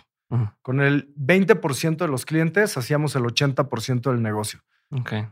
Entonces, pues lo que hicimos fue limpiar ese portafolio y enfocarnos a las marcas con las que hemos trabajado, con las que generamos el volumen y fuimos creciendo adentro de las marcas. O sea, fuimos avanzando en diferentes servicios y, y como nuestro, te digo, nuestro modelo es de equipos dedicados. Cuando tú tienes equipos dedicados, pues Sí, tú eres un partner de la marca, es un asesor, estás ahí, sabes lo que necesitan, lo que... Muchas veces va cambiando el management de la marca y tú eres inclusive su archivo. O sea, no, e, es que esto ya lo hicimos en tal. Justo te iba a preguntar juegas esa parte. Un, juegas un rol también de, de sabes, como de, de entendimiento y de todo. Entonces, regresando a la pregunta, creo que no necesitas tener muchísimas marcas. Honestamente, da lo mismo atender a una marca grande que atender a una marca como más, más pequeña en tiempo, en dedicación. Eh, creo que hoy las marcas que buscamos son las que completan nuestro portafolio. Mm. Hay marcas en el mundo del lujo con las que queremos trabajar, con las que ya estamos trabajando, que es un verdadero reto trabajar con ellos y es, es aprender y es entrarle por ahí. Y quizá en la facturación no generan lo que generan otros, pero en la emoción y en el reto y en todo. Entonces, así es como vas armando tu, tu portafolio. Y, y, pues sí, creo que tenemos un portafolio bastante, bastante completo en, en general. Y pues cada marca es una aventura, es una industria, es lo que hace que cada día sea diferente, ¿no? ¿Cómo se da el paso de, de cortar y quedarte con un 20% de las marcas? O sea, ¿cómo haces ese paso en dos sentidos? En decir, bueno, gracias, ¿no? ¿Cómo le dices al cliente, gracias, pero no gracias, ¿no? Te corro, cliente. Y también cómo hace el paso para decir, bueno, pero ese otro 20% me ayuda a seguir pagando cosas, ¿no? O, ese, o sea, ese ¿Cómo no te quedas sin, sin negocio? Creo que la, primera parte fue de análisis, o sea, fue de, ay, oye, o sea, ¿cuánto tiempo le invertimos a qué cosa y darnos cuenta a través de todo este... Endeavor nos ayudó muchísimo, o sea, nos ayudó a entender nuestra estructura corporativa, nos, nos ayudó a entender cómo, pues diría, nuestras divisiones de negocio, armar nuestro, nuestro proyecto de una manera con unos mentores increíbles que nos fueron ayudando en diferentes disciplinas. Nos tomó tres años hacer el, proceso de Endeavor. O sea, cuando empezamos, teníamos todos los elementos del emprendedor, pero veníamos cargando con todo un, pues, todo desorganizado hacia, hacia adentro. Entonces nos tomó tres años de que entendimos bueno, más bien de que analizamos, observamos, analizamos, entendimos, cambiar nuestra, nuestra estructura. Y esos mismos tres años yo creo que es lo que nos fue ayudando a, correr el portafolio. Eh, luego tomamos una decisión pues un poco radical también, que, siempre nos ha funcionado, que fue dejar de participar en licitaciones. Entonces, como compañía, desde ese momento, en 2013, 2013, 2014, dejamos de participar en licitaciones. Y pasaban, pasan dos cosas o pasaban dos cosas en ese momento, ¿no? Una, eh, había marcas que decían, oye, ¿por qué no licitas? Que para quien no está en el contexto de, la industria licitar, por lo general eh, mandan llamar tres agencias, cinco agencias a cada concurso, ¿no? Y, y una idea y que pero tú le dedicas X cantidad de horas a preparar esa idea y de ahí dicen, no, nos vamos contigo, ¿no? Y valió madre todo tu trabajo. Sí, es, una, es una forma muy clara de explicarlo. Pero además, no necesariamente todas las compañías tienen procesos como bien regulados de licitación. Entonces, sí terminas regalando tu tiempo, eh, eh, em, emocionado, chingándole. Y la verdad es que el tiempo que le dedicas a hacer un proyecto así, pues es el mismo tiempo que te dedicas en hacerlo. Sí, sí, cuesta ese tiempo. Claro, pero, pero entonces ya mejor hacemos un proyecto para nosotros o se lo invertimos a un cliente fijo. Entonces tomamos esa decisión de no participar en licitaciones y pasaron dos cosas, ¿no? En ese momento. Había marcas que, ay, pinches mamones, nunca vamos a trabajar con ustedes, no sé qué. Y sí nos agarramos los pantalones y fue de, ok. Y algunas de esas marcas, porque no todas, gradualmente regresaron y nos ofrecieron algún proyecto como asignación en directa. Y hubo otros que en el momento, oye, ¿por qué no? Oye, pues es que mira, la neta, te pichan 20 agencias, es... Y entonces como que decidimos, eh, empezamos a participar en procesos de licitación más formales pagados, en donde, ok, okay desarrollame la creatividad y, y si me gusta la creatividad, te pago la creatividad y la ejecutes o no. Ya. y, y, era bueno porque entonces era bueno y frustrante porque decías, ay, esta idea pues sí la quiero hacer yo, que es de lo que... Sí, se me ocurrió a mí, la quiero hacer, pero... Entonces creo que también tiene que ver con cómo van evolucionando tus relaciones y tu reputación y tus proyectos. Normalmente, ojo, ¿eh? O sea, hay compañías que sus procesos de licitación son obligatorios para asignar un proyecto y son empresas súper serias. Participamos en esos proyectos, de empresas serias con las que ya trabajamos, con, ¿sabes? Lo, lo que no hacemos es No, en ese mundo te vas enterando y sabes quién. Ah, este cabrón ya tiene a su cliente. a- pro- a su, a su- procesos serios de compras organizados, estructurados, sí. Porque entonces es fair play, porque también le permites al Sí, cliente, claro. sabes, comparar, entender, ver. Y ahí sí, oye, pues, como dicen, ¿no? Lo más importante para, para saber ganar, pues también es saber perder. Si, si pierdes y dices, güey, perdimos, pero ve la idea que ganó y ve aplausos, Ok. ¿no? ok. Eh, o sea, en ese sentido, sí. Creo que también estamos tan ocupados todo el año que el, el- el- el motor va hacia. O sea, no sé, ahorita, por ejemplo, cuando yo en mi cabeza pienso el plano de Bitcoin y 40 marcas que hay adentro, estoy pensando en construcción, cómo les vamos a. O sea, ya, ya estoy pensando en la solución antes del brief. Mm. Entonces, lo mismo pasa con, con Advertising Week, lo mismo pasa con Fashion Week. Entonces, tú también llegas y pichas tus ideas anticipándote al brief de, oye, el año pasado nos funcionó esto, pero faltó esto, pero tal. Cuando me decías cuándo inicia y cuándo arranca el proyecto, lo hermoso de estos proyectos que repiten año con año es que todas las ideas que, pues claro que se te ocurrieron más ideas ya al momento de hacer el evento Sí, sí, sí. Tienes una segunda oportunidad de hacerlas el próximo año. Entonces, no hay esta no, no hay un one shot. Claro que hay eventos que son one shot, los mundiales, estos, a que, pues bueno, Sí, pues, ya en cuatro años vemos. Ajá. Pero normalmente, pues anotas y es mejorar y mejorar y mejorar y mejorar y mejorar o cambiar la experiencia y, y- y- y entender que no funcionó también. Esto nos funcionó, esto no, esta, esta ubicación, este flow. O sea, al final son eventos en vivo, de experiencias en vivo para gente que asiste. O sea, Bitcoin creo que entraron 14 mil personas, Advertising Week 15 mil, o sea, son eventos. No, y el reto es que muchas veces va la misma gente que ya fue un año. O sea, va un año y se quiere ir al siguiente y quiere ir al siguiente. Entonces no puedes conformarte en, bueno, pues hago la misma experiencia siempre porque acabo que siempre viene gente distinta. No, Es- esa era una ansiedad que yo tenía con el Fashion Week que ya no tengo. porque ya no. Yo, yo tenía una ansiedad de, es que si ya hicimos esto así, innovación, ¿cuál es la próxima innovación? Y, y, pues porque también quiero que el proyecto solito la dicte y hay cosas que no se necesitan innovar, se necesitan perfeccionar. Entonces, pe- pero sí teníamos, o sea, entonces vives en la frustración de, güey, primero acábate la comida y luego Sí. piensas en la cena, ¿no? Porque entonces estás así de que, ay, qué rico, pero no, ya la- viene la cena, pero entonces como que te empiezas a anticipar. Ok.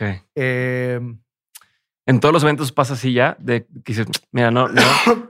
O si hay algunos que estás pensando en, ¿y ahora qué vamos a inventar No, para que la gente Obviamente no lo la mente siempre va más rápido que todo, pero la, yo diría que la experiencia y la madurez te dicta a, a entender que lleve un proceso natural. No, ojo, eh, el armado del calendario y al ratito que acabemos te lo comparto para que veas cómo se ve un calendario del, del año. Pues el armado del calendario nos toma tres, cuatro meses hacerlo. Y en ese tres, cuatro meses hacerlo hay muchas decisiones de esto no lo vamos a hacer, esto no lo vamos a hacer, esto no lo vamos a hacer. O- aunque, Sí, aunque quieras, aunque, aunque quieras, porque no, no se puede, no se puede concretar, ¿no? Ok.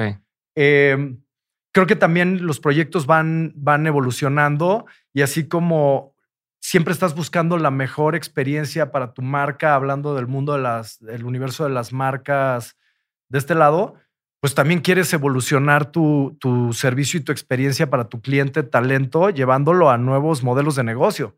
O sea, cómo exploras nuevos modelos de negocio con los talentos y esos nace la idea, pero lleva un proceso mucho más largo y, de- y- y en muchos casos y en muchas categorías desconocidas. Crear una marca de, de alcohol de ceros Sí. parecería que es fácil. No, pero es un pedo. O sea, y hay cosas que no te imaginas, ¿no? O sea, el- Los impuestos, este, los no, eh, permisos. olvídate eso. hab- Hablando de la parte creativa Ah, primero. ¿no? Si tú quieres hacer una marca de alcohol y quieres poner un nombre, de los 250 primeros nombres que se te ocurran, ya están registrados. Sí, sí, sí. O sea, Y- los y te- primeros 250, Ajá. ¿eh? O sea, ahí ya perdiste un mes Ajá. en... Por eso En la, inves- cuando... en la preinvestigación, antes de, antes de meterlo en a... la idea, en, ajá, exacto. Entonces, como que hay un tema creativo limitado por lo que está disponible y que además esté disponible en México, pero en todo el mundo para, ¿no? Entonces ahí, es- e- eso al principio fue cu- cuando iniciamos Ojo de Tigre, teníamos otra, nos encantaba otra marca que teníamos como nombre y no sé, quizá fueron como seis meses hasta que dijimos, guys, No, No eh, cambiemos el nombre porque sí encontramos quién tenía la marca registrada Mm. y quisimos estaba inactiva, entonces queríamos negociar con ellos para usar la marca. Pues tú no la estás usando, pero como que estaba shady ahí un poco la cosa y decidimos cambiar de nombre. Siempre es eh, un tema. E- esa primera marca, e- ese primer nombre se llamaba Amuleto. Ok. Y nos encantaba Amuleto porque Luis Gerardo decía que pues, es como el amuleto para sus proyectos, ¿no? O sea, echarse su mezcalito antes de. Y pues Ojo de Tigre es el amuleto más universal. Entonces, la piedra del Ojo de Tigre. Entonces, como que, pero nos tomó seis meses. Digo, íbamos avanzando en otras. No, pero luego también ya cuando, lo- cuando dices, ok, vámonos por esta, meterla limpi, el proceso de, ojalá no te digan que alguien llama al registro o que pues se parece a tal, porque no, sí, porque también pasan esas cosas.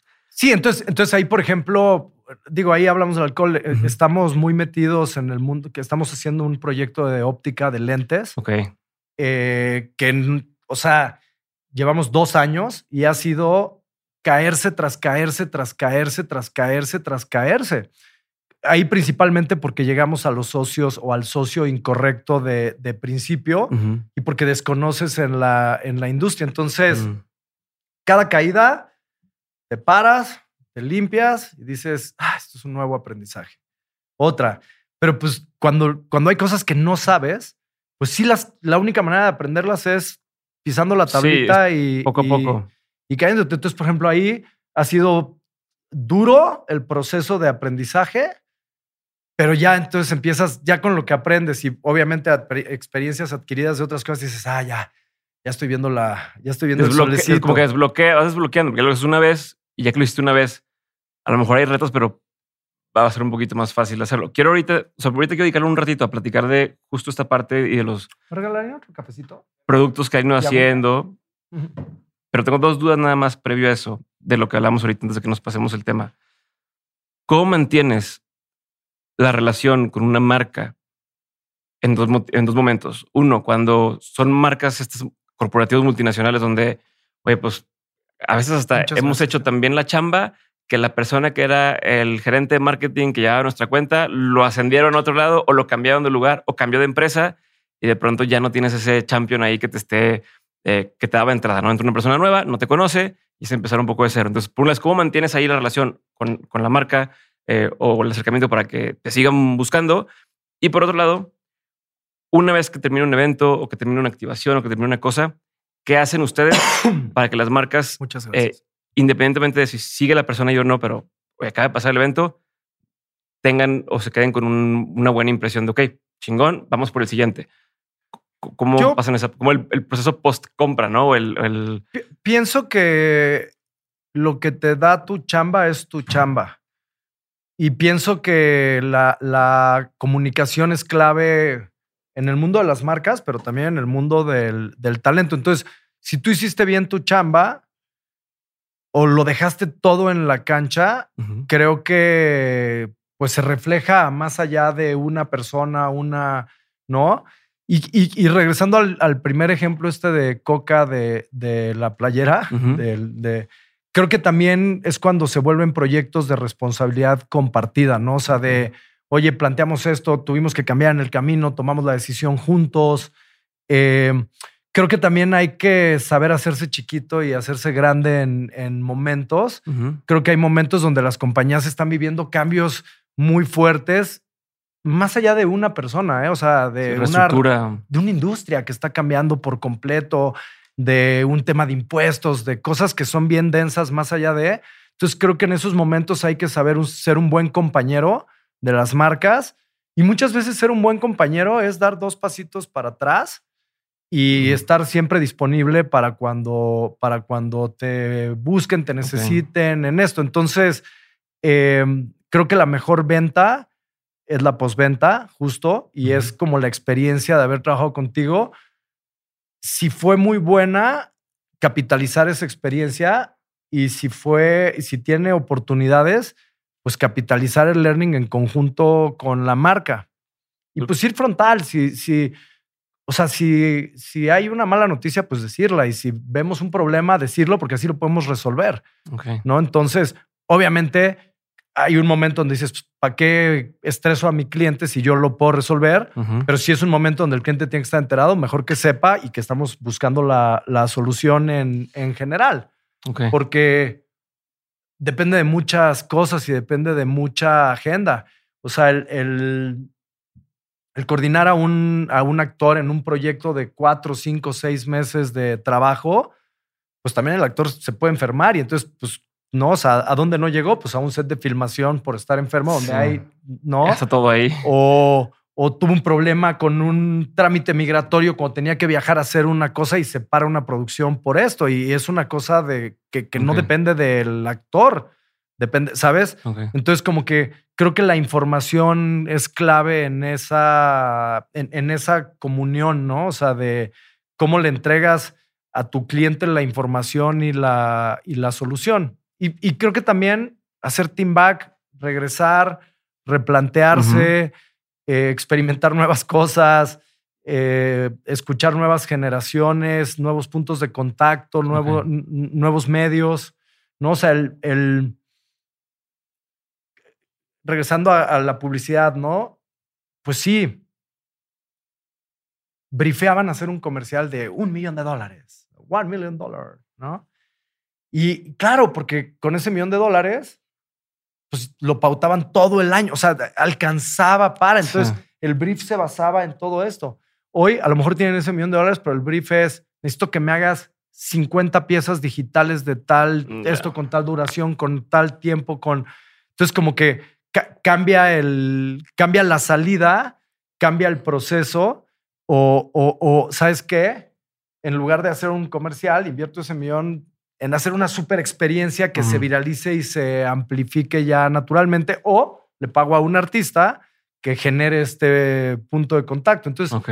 creo que la, la, la, o sea, es otra vez, el- es el mundo de las ideas y el mundo de resolverle a un cliente una, una, una conexión con una audiencia a través de lo que se necesite, evento, talento, campaña comercial, acción digital. Ok. A ver, tenemos dos caminos que quiero explorar. Tú me dices, procuramos primero. Mundo de talento y cómo mm, se administra ahí, que, que tengo una pregunta nada más de esto específica.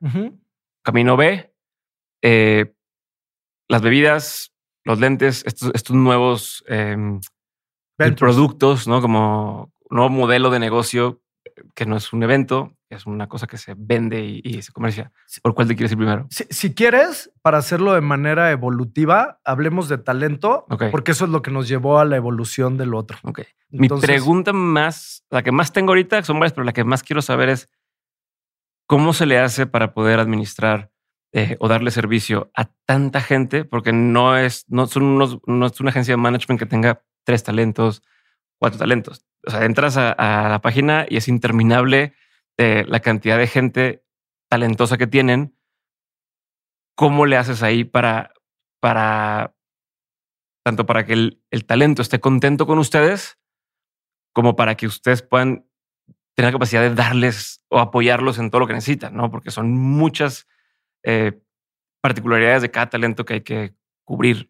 Creo que lo primero es tener una visión artística clara y creo que eso es algo que, que Mondra, Jorge Mondragón, que, que inició esto hace 35 años, pues siempre ha tenido muy claro su visión tanto de su visión artística, pero principalmente su visión de desarrollo. Porque creo que lo, lo importante no es decirte, mira, estos 10 son los top, sino es tener la credibilidad y la capacidad de decir, estos 10 que vienen son los que siguen. Sí. Y entonces, em, creo que Mondra siempre ha tenido ese ángel, visión, le llega la luz de formas que no le llegan a nadie. Y, y entonces, a través de la visión artística, te diría como lo primero, ¿no? Tiene una reputación en todo este tiempo que le permite tener una serie de contactos en las productoras, en los networks, que lo ha ido traspasando a la, a la compañía y a la vez la compañía se ha vuelto una compañía de servicios. Entonces, creo que cuando, cuando Mondra era manager en lo individual, que seguramente si Mondra escuchó esto extrañará estar trabajando desde su cama delicioso, no, no, no tenía la necesidad de, necesito a alguien que me haga comercial, necesito a alguien que me haga prensa, necesito a alguien que me haga digital. Entonces, se ha ido haciendo más complejo el, el, mundo del management a un tema de servicios. Mm. Entonces, contestando a la pregunta, por un lado está tu visión artística y qué te voy a ofrecer, en cómo se me ocurre tejer y trazar y evolucionar tu carrera. O sea, cómo la, pensamos en conjunto. Digo, al final son nuestros clientes. La carrera es del actor. Sí, claro. Nosotros trabajamos para ellos, aportándole la experiencia, aportándole una visión, peloteando las, las ideas. No necesariamente siempre son las mismas, las mismas ideas. Eh, pero bueno, ahí más sabe el, el diablo. Sí. Por viejo que por diablo. Que por Mondra. Entonces, eh, creo que está este. Y luego está una, un equipo que ha ido creando un criterio basado en esta visión y que da un tema de servicios. Ahora, em, si ves a 120 talentos, creo que hay una parte padre con el talento que es una vez que está el proyecto y el talento entra a set, hay una parte de, o sea, ya está, pasa esa responsabilidad del día a día a la producción y tú acompañas, ¿no? Que es diferente con la música. Eh, en la música, Estás ahí. pues si tienes 20 shows, pues tienes que ir en vivo a acompañar a tu artista a 20 shows y estás, estás on tour.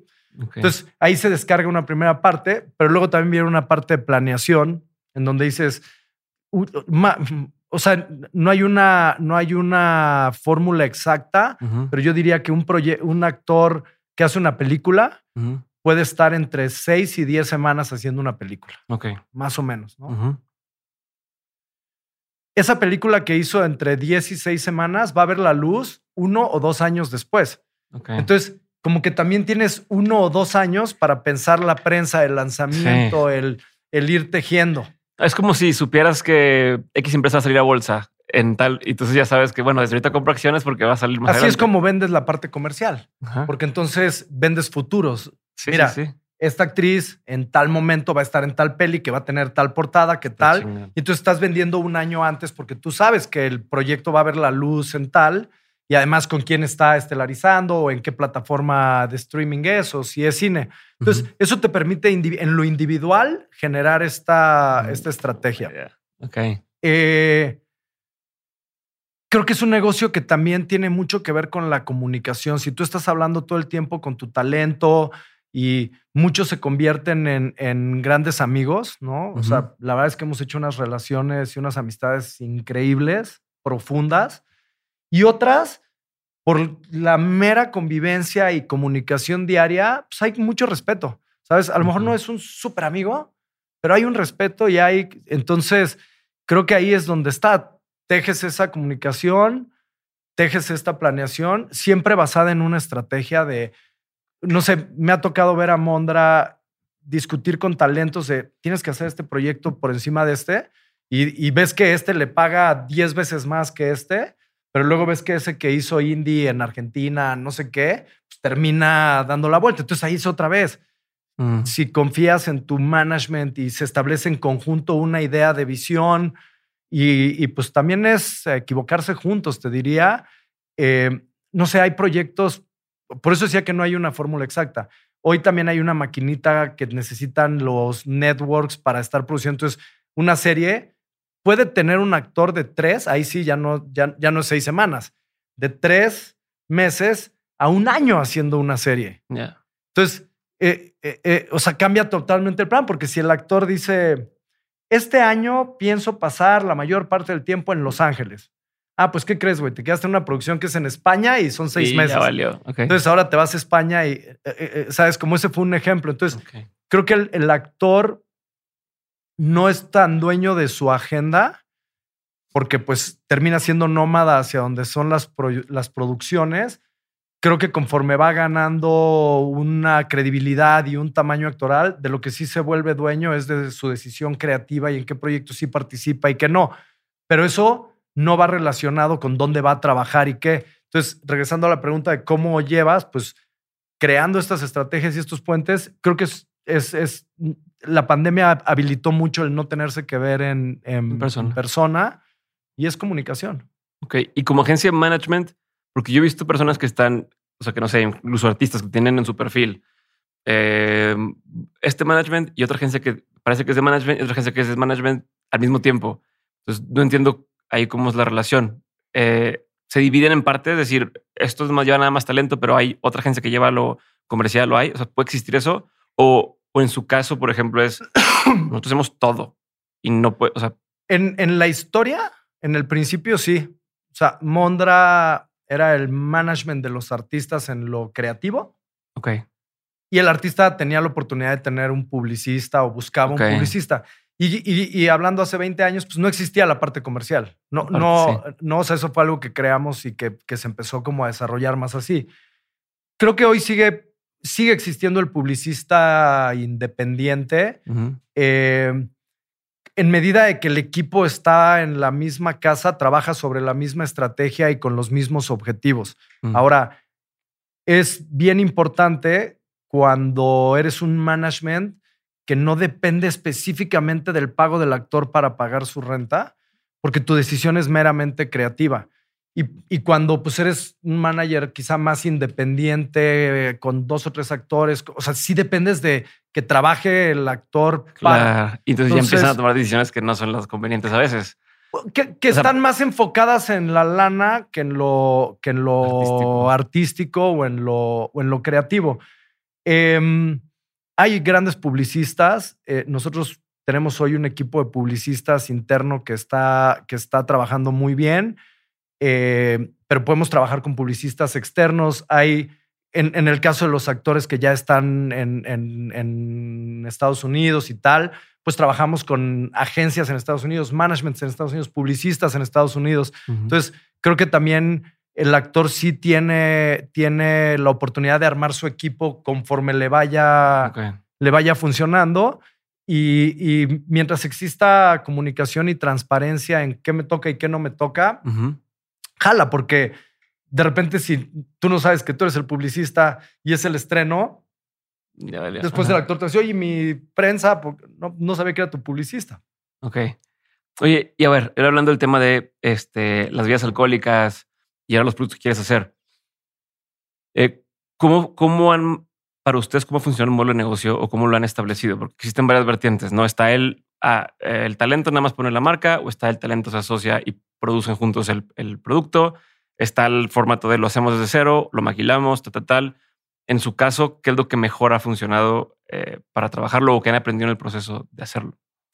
Em, mira, justo yo creo que qué viene, ¿no? O sea, qué viene en estos 20 años, viene buscarle estas nuevas oportunidades al talento de capitalizar. O sea, ah, creo que hay un momento donde el actor o el talento no puede hacer campañas porque no tiene relevancia. No es lo suficientemente famoso para poder ser el embajador de una marca. ujú. Luego hay un momento, no en todos los casos, en pocos casos, en donde ya tiene la relevancia y hace todas las campañas de todas las marcas. Sí. Pero cuando ya hiciste todas las campañas de todas las marcas, pues ya las hiciste. Ya Sí. ahí, ahí sí es difícil regresar y tienes que ir como migrando. Eh, creo que cuando el talento tiene participación en, en- en el negocio, no solo en lo económico, en lo creativo, en que, es, que, que tiene ownership, funciona. El primer caso pues, fue esto de, de Ojo de Tigre con Luis, en donde primero tuvimos la suerte de llegar con unos socios espectaculares. ¿no? O sea, de día uno. O sea, no, no, no tuvimos los no baches que que, hemos tenido en, el, en los lentes, pero llegamos con unos mega socios y, y super amigos y que son expertos en la industria y que no sé si ahora tendrán 25 años en la industria y nosotros llegamos hace 5, ¿no? O sea, ya tenían 20 años en la Sí. industria o tienen 30 años en la industria, ¿no? Pero expertos, expertos, ellos habían hecho tequila milagro, después habían hecho, cuando los conocimos, estaban ya, lanz- ya habían lanzado Montelobos y Ancho Mm. Reyes y les planteamos hacer una marca de, de mezcal. Eh, a Luis lo habían buscado para hacer imagen de una marca. Y a Luis lo- le gustaba la idea y habían hecho un research de por qué Luis era la persona perfecta para ser el embajador de una marca de mezcal con, dat, con hard data Ujú. y pero no le hacía sentido en lo creativo la marca como estaba pensado. Y, y fue una broma, ¿eh? De, güey, hazle como George Clooney, haz tu marca. Sí. Ja, ja, ja, jijiji, ja, ja, ja. Y el otro día nos marcamos y, güey, sí. Ajá. Y a través de Endeavor llegamos. Pero como que ahí empezamos a hacer el proyecto. Ojo, ¿eh? Una industria ¿A totalmente. qué te refieres con a través de Endeavor llegaron? ¿A qué? Ah, lo que pasa es que Casa Lumbre, que son nuestros socios, son emprendedores Ah, en Endeavor. Ok, ya. Entonces, nosotros era, somos emprendedores en Endeavor. Endeavor y, y yo sabía que ellos eran por, por conocer la red y porque aparte Tequila Milagro había patrocinado varias veces el Fashion Week. Ah, Entonces, como que ya, me, ya no nos conocíamos los socios, pero sabíamos que. Entonces caímos, te digo, con los mejores socios que pudimos caer en expertise, en responsabilidad, en, en honor, en todo. Y arrancó Ojo de Tigre y, híjole, ha sido un, journey espectacular. Justo ayer nos, nos juntamos a, a nuestra comida del año. Empezamos en 2018 lanzando Ojo de Tigre en nuestro festival de Winter Beach Ok. de música y moda. Ahí nació en el 2018 Ojo de Tigre y ahora estamos, ahora estamos en, en cinco años, cinco años después de ese primer como momento. En esos cinco años eh, pasaron algunas cosas bien interesantes en el mundo del alcohol. Después tuvimos la oportunidad de, de asociarnos con Luisito Comunica en una marca que se llama Gran Malo. Después de, de Gran Malo, una marca de mezcal que se llama Mezcal Contraluz, Ujú. que es con, con Maluma. Maluma. Eh, que todo eso fue el año pasado, ¿eh? O sea, se inició el proceso antes, pero salió el año pasado. Y después, quizá yo creo que es el proyecto que más inspirador ha sido para mí, que fue lanzar una marca de Sotol con Lenny Kravitz. Noche Luna. Noche Luna. Y un Ready to Drink con, con Canelo, que es BMC. Y tequila de frente con, con Diego. Entonces, de ahí, pues saco a Luis Gerardo y saco a Diego, porque los demás son artistas que nosotros no representamos, Ok. Pero que tuvimos la oportunidad de, a través de nuestros networks ya internacionales, de llegar a cualquier artista hoy para un proyecto. Pero regresando Y a. tienes el portafolio también de decirle, ya hice uno. Puedo ayudarte. Pues es de personas, ¿no? O sea, la- los managers de Diego y los agentes de Diego en Estados Unidos, pues son UTA y Grandview, que representan una serie de actores que en los cinco años, siete años, diez años que tenemos trabajando, ya nos somos amigos, socios, familia. Entonces, eso nos ha habilitado hacia nosotros, pero de ahí saco a Luis Gerardo y saco a Diego. Y entonces, nuestro talento que actoralmente ha ido creciendo, que ha hecho muchas campañas, pues su paso natural y su evolución es a empezar a ser dueño de su marca y comprometerse como dueño a estar en las juntas creativas, porque lo, lo bonito del día uno es, o sea, yo sé por eh, la historia que te dije de que era amuleto y cambió ojo de tigre, pues solo la sabemos los que estábamos ahí y, Ujú. y esa es, o sea, esa es la creación, es otra vez el negocio de las ideas y, y poder contar la historia de cómo, de cómo pasó. Entonces, sacando a Diego y a Luis Gerardo, creo que esto les va a permitir potencializar y tener una nueva oportunidad. Eh, estamos explorando en la categoría de lentes, como te digo, con Diego también. Ujú. ¿no? Eh, lanzamos una marca en México que se llama Maikita, que es una marca alemana. Eh, o sea, Maikita existe, ¿no? Maikita existe, es una Pero- marca alemana de diseño. Pero ustedes lanzaron con ellos. Nosotros trajimos la, Ah, la marca marca. ya existía en México a través de un Ajá. mal socio Ok. y nos asociamos directamente con los, con los alemanes para relanzar la marca en Ah. México. Sí, porque me tocó hace como cuatro o cinco años verlos ahí en Monterrey, en una- un local. y creo que ya Empezó en Monterrey, esta persona había empezado en Monterrey y, y- y entonces ahí, por ejemplo, queremos eh, entrarle al mundo de los lentes. Ok. Diego ha usado lentes toda su vida. Ujú. O sea, usa lentes para ver, es fanático del fa- fan, fan, fan de los lentes. Entonces, Ok. hace sentido con la, con, con todo. Entonces, estamos, ahora ya va- vamos a, estamos como replanteando el negocio. Eh, ha sido, eh, digo, un poco en, en los aprendizajes. De verdad, eh, ha sido súper difícil, pero lo más, lo más enriquecedor es que cada piedra aprendes, cada Sí, piedra claro. aprendes. Ya, creo que lo importante es no regresarte por el mismo camino y volverte a caer en las mismas piedras. Oye, ¿podemos subir un segundito el aire? ¿Puedes subir un poquito más? Sí, claro. Gracias. Entonces, no regresarte y caerte en la misma piedra. Entonces, estamos experimentando eso en el, en el mundo de la óptica con Diego. Ujú. Ahí vienen unas mega noticias de Maikita próximamente. Eh, estamos experimentando algunas cosas en moda con algunas líneas también con talento. Ujú. Estamos explorando algunas cosas en cosmética, Ok. ¿no? Eh, cremas, etcétera, etcétera, en perfumería. Eh, o sea, como que eso, es- eso digamos que son como las líneas extendidas Ujú. creo que cuando ves lo que está pasando en el, en el modelo de los talentos en Estados Unidos, pues cada vez también cada uno. Sí, está Ryan Reynolds, está. Bueno, en el alcohol hay muchísimos está- ejemplos y quizá está saturado. Pero Naomi Osaka lanzó una línea de, de- de protector solar que después hizo una línea increíble de cuidado de la piel, por ejemplo, que, que está muy bien. Está esta línea de Athleisure de Fabletics de Kate Hudson que está y que ya la vendió. Mm. Está The Honest Company de Jessica Alba. O sea, Claro. no, no estamos inventando el hilo negro. Estamos tratando de buscar a los socios correctos en las Sí. categorías No, correctas es- en el pero momento. ese es el, como tú has dicho, ese es el, ese es el reto. La idea ahí está, ¿no? Es cómo haces para que exista, cómo la ejecutas. Ese es el Pues pedo. sí, porque al final de cuentas, sí hay un. Una cosa es tener la idea y la otra es tener la capacidad de ejecución de la idea. Ese es el rol de Colors. Sí, o sea, a ver, hace cuántos años todos vimos lo de Aviation Gene o Mr. Beast. Todos vemos que Mr. Beast tiene sus granolas, sus chocolates. Wow. Sí, no, es, no es una idea nueva tampoco para este cuate, ni el otro, pero es No, cómo pero- le ejecutas bien. Pe- Pero ves a Mr. Lo que pasa es que, por ejemplo, me quito el sombrero con Mr. Beast.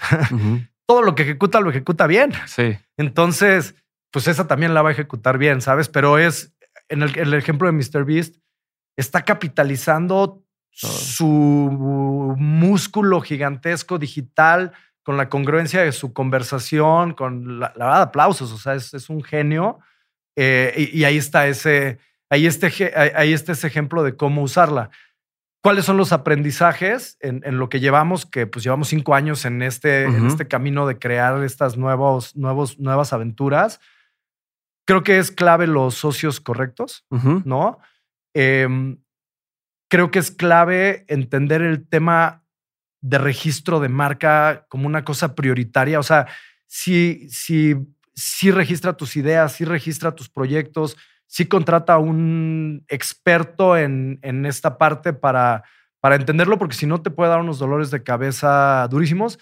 Y diría que lo principal es que haga sentido con, con el talento. O sea, si el, ¿sabes? Si, si, Sí, no sacar una marca de hamburguesas para alguien que dice Es que- vegano. Ajá. no, A menos o- que fueran veganos. o una marca de alcohol con alguien que no toma, por Sí. la razón que, que sea, Sí. ¿no? Entonces, creo que tienes que ser consumidor de tu, de tu producto, tiene que hacer sentido con tu ADN, Claro. tiene que, tiene que tener un, una personalidad, no le llamemos sentido del humor, porque no todas las marcas tienen que jugar en el humor, pero tiene que tener una, una personalidad. Y, y no sé, por ejemplo, en el caso de, de Diego y de Luis Gerardo, regresando a este ejemplo, pues ya van a empezar, están empezando a hacer proyectos juntos. Acaban de anunciar que están haciendo esta serie de Stanley. Mm. Por ahí vienen nuevas ideas ahí de, de trabajo. Eh, ya los dos son Casa Lumbre y estamos en esto. Entonces, pues por ahí vendrán cosas en equipo también. A ver, y una duda. A, a todo esto han integrado otras partes. Por ejemplo, yo pienso, ok, tengo la marca mezcal listo, pero eh, la distribución, no, este, todo el tema de, de estarlo fronteando, estar negociando con cadenas, toda esta parte comercial de empujar los productos. Re- regresando a los socios correctos, Casa Lumbre es el socio que es- ejecuta todo, ¿no? O sea, tienen Dani, que es responsable de la parte creativa, es experto en packaging, en etiquetas, en Ya. Iván hace los líquidos, eh, eh, hay todo un equipo comercial, hay todo un equipo de distribución, hay- o sea, hay un musculote que hace eso. En el ejemplo de los lentes, ¿no?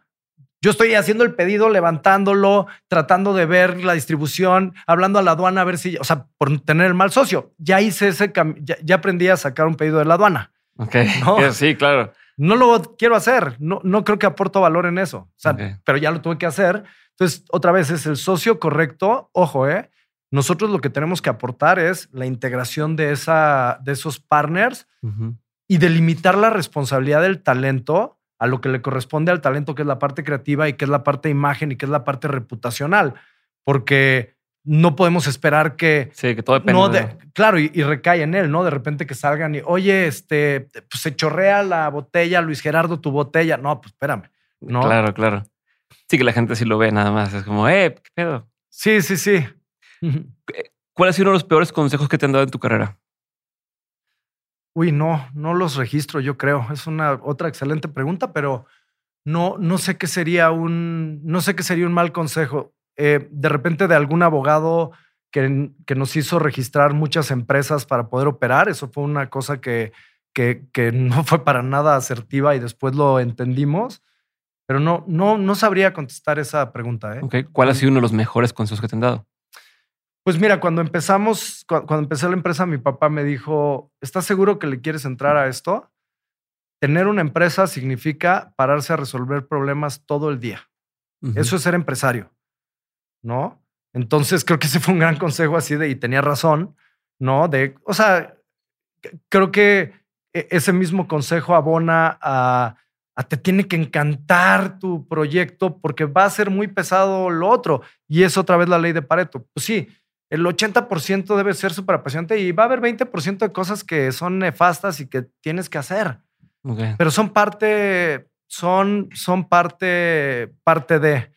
Em, ¿Qué otros grandes? híjoles, que sí, ahí sí buenos consejos me han, me han dado muchos. Creo, creo que otro, otro, gran, otro gran consejo ha sido el siempre estar como documentando tu, mm. tu, proceso, porque entonces si tú documentas tu proceso puedes regresar. En el mundo de la producción, este consejo me lo dio un productor que se llama Guido Mascherpa cuando empezábamos, me decía, el buen productor, o sea, un productor que es un buen productor puede hacer una boda, puede hacer un comercial, puede hacer un festival, puede organizar una cosa de emergencia en un temblor, en, o sea, es una lógica de orden y de disciplina.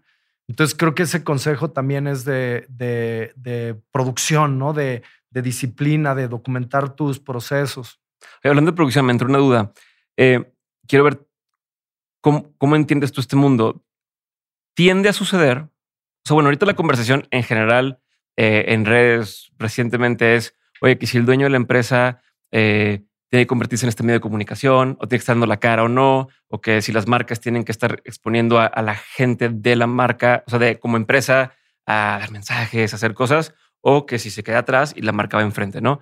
En el caso de producción, tradicionalmente quien produce pasa un poco desapercibido. Yo he notado en, en lo que he visto de tus eventos, en las cosas, aparte de que estás presente ahí, si das más la cara en una rueda de prensa, si estás tú presente y demás, ¿Cómo te ha jugado a favor eso? Eh, o, cómo entiendes tú el, el, estar, pero también el, oye, ¿por qué ahora no estás y siempre está? Y, y ahora en mi evento, no, ¿por qué no vino a mi rueda de prensa si yo vi que fue a ¿Sí? Entonces, ¿cómo lo vives tú? ¿Cómo lo ves tú? Creo que, creo que no había una estrategia en eso. O sea, creo que era agarrar tu proyecto, y, o sea, ¿qué significa ser dueño de tu marca o ser dueño de tu proyecto? Significa que vas a hacer lo que sea necesario para que pase. Ok. Lo vas a llevar de A a la Z completito. Y ese es mi entendimiento. En el A, la Z, soy vocero, soy productor, soy embajador, soy carpintero, ¿no? Eh, creo que ese es como el entendimiento del, del proyecto. Creo que naturalmente al estar en las industrias creativas tienes como una pues tienes como una correlación también con los medios y tu conversación se vuelve se vuelve más amplia. Creo que también tiene que ver con un tema de, personalidad y de si se te da o no o no se te da.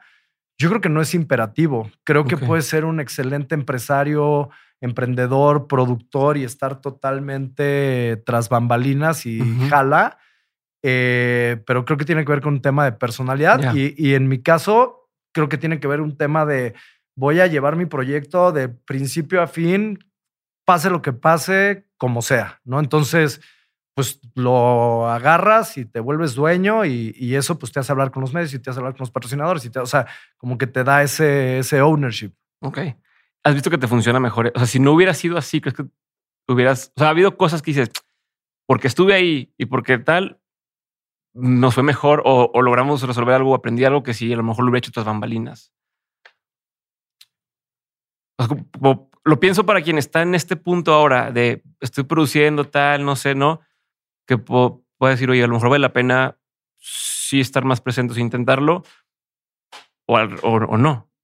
creo, creo, que en, en, mi caso, como hacemos muchas cosas diferentes, no, o sea, como que una le ayuda una le ayuda a la, a la otra, ¿no? O sea, Em, creo que experimentamos en diferentes, o sea, el, el, crowd con el que trabajamos en Advertising Week es totalmente diferente al crowd con el que trabajamos en Bitcoin, con el que trabajamos en Fashion Week. Entonces yo creo que son como, no sé, cosas totalmente, totalmente diferentes. y, y, otra vez, ¿no? O sea, en, en, el caso, por ejemplo, de Advertising Week, la primera edición que fue muy compleja, pues tuvimos que armar nosotros como 10 paneles y conducirlos y hacerlos y, y, no necesariamente somos muy buenos en esto, pero era lo que se, se, necesitaba. Em, creo que no hay, yo creo que no hay una respuesta correcta. Creo que puedes estar como tras bambalinas y, jala. Creo que para nosotros viene eso en una, en una, en una nueva etapa también, ¿no? O sea, porque quien debe brillar son pues las marcas y los, y los clientes.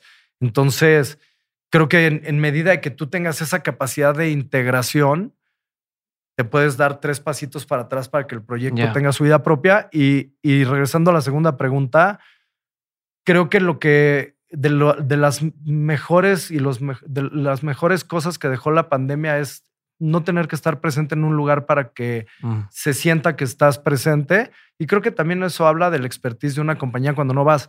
Yo, por ejemplo, no voy a filmaciones. Mm. No asisto a filmaciones, no voy. A eventos sí, ¿no? O sea, en, eventos normalmente sí.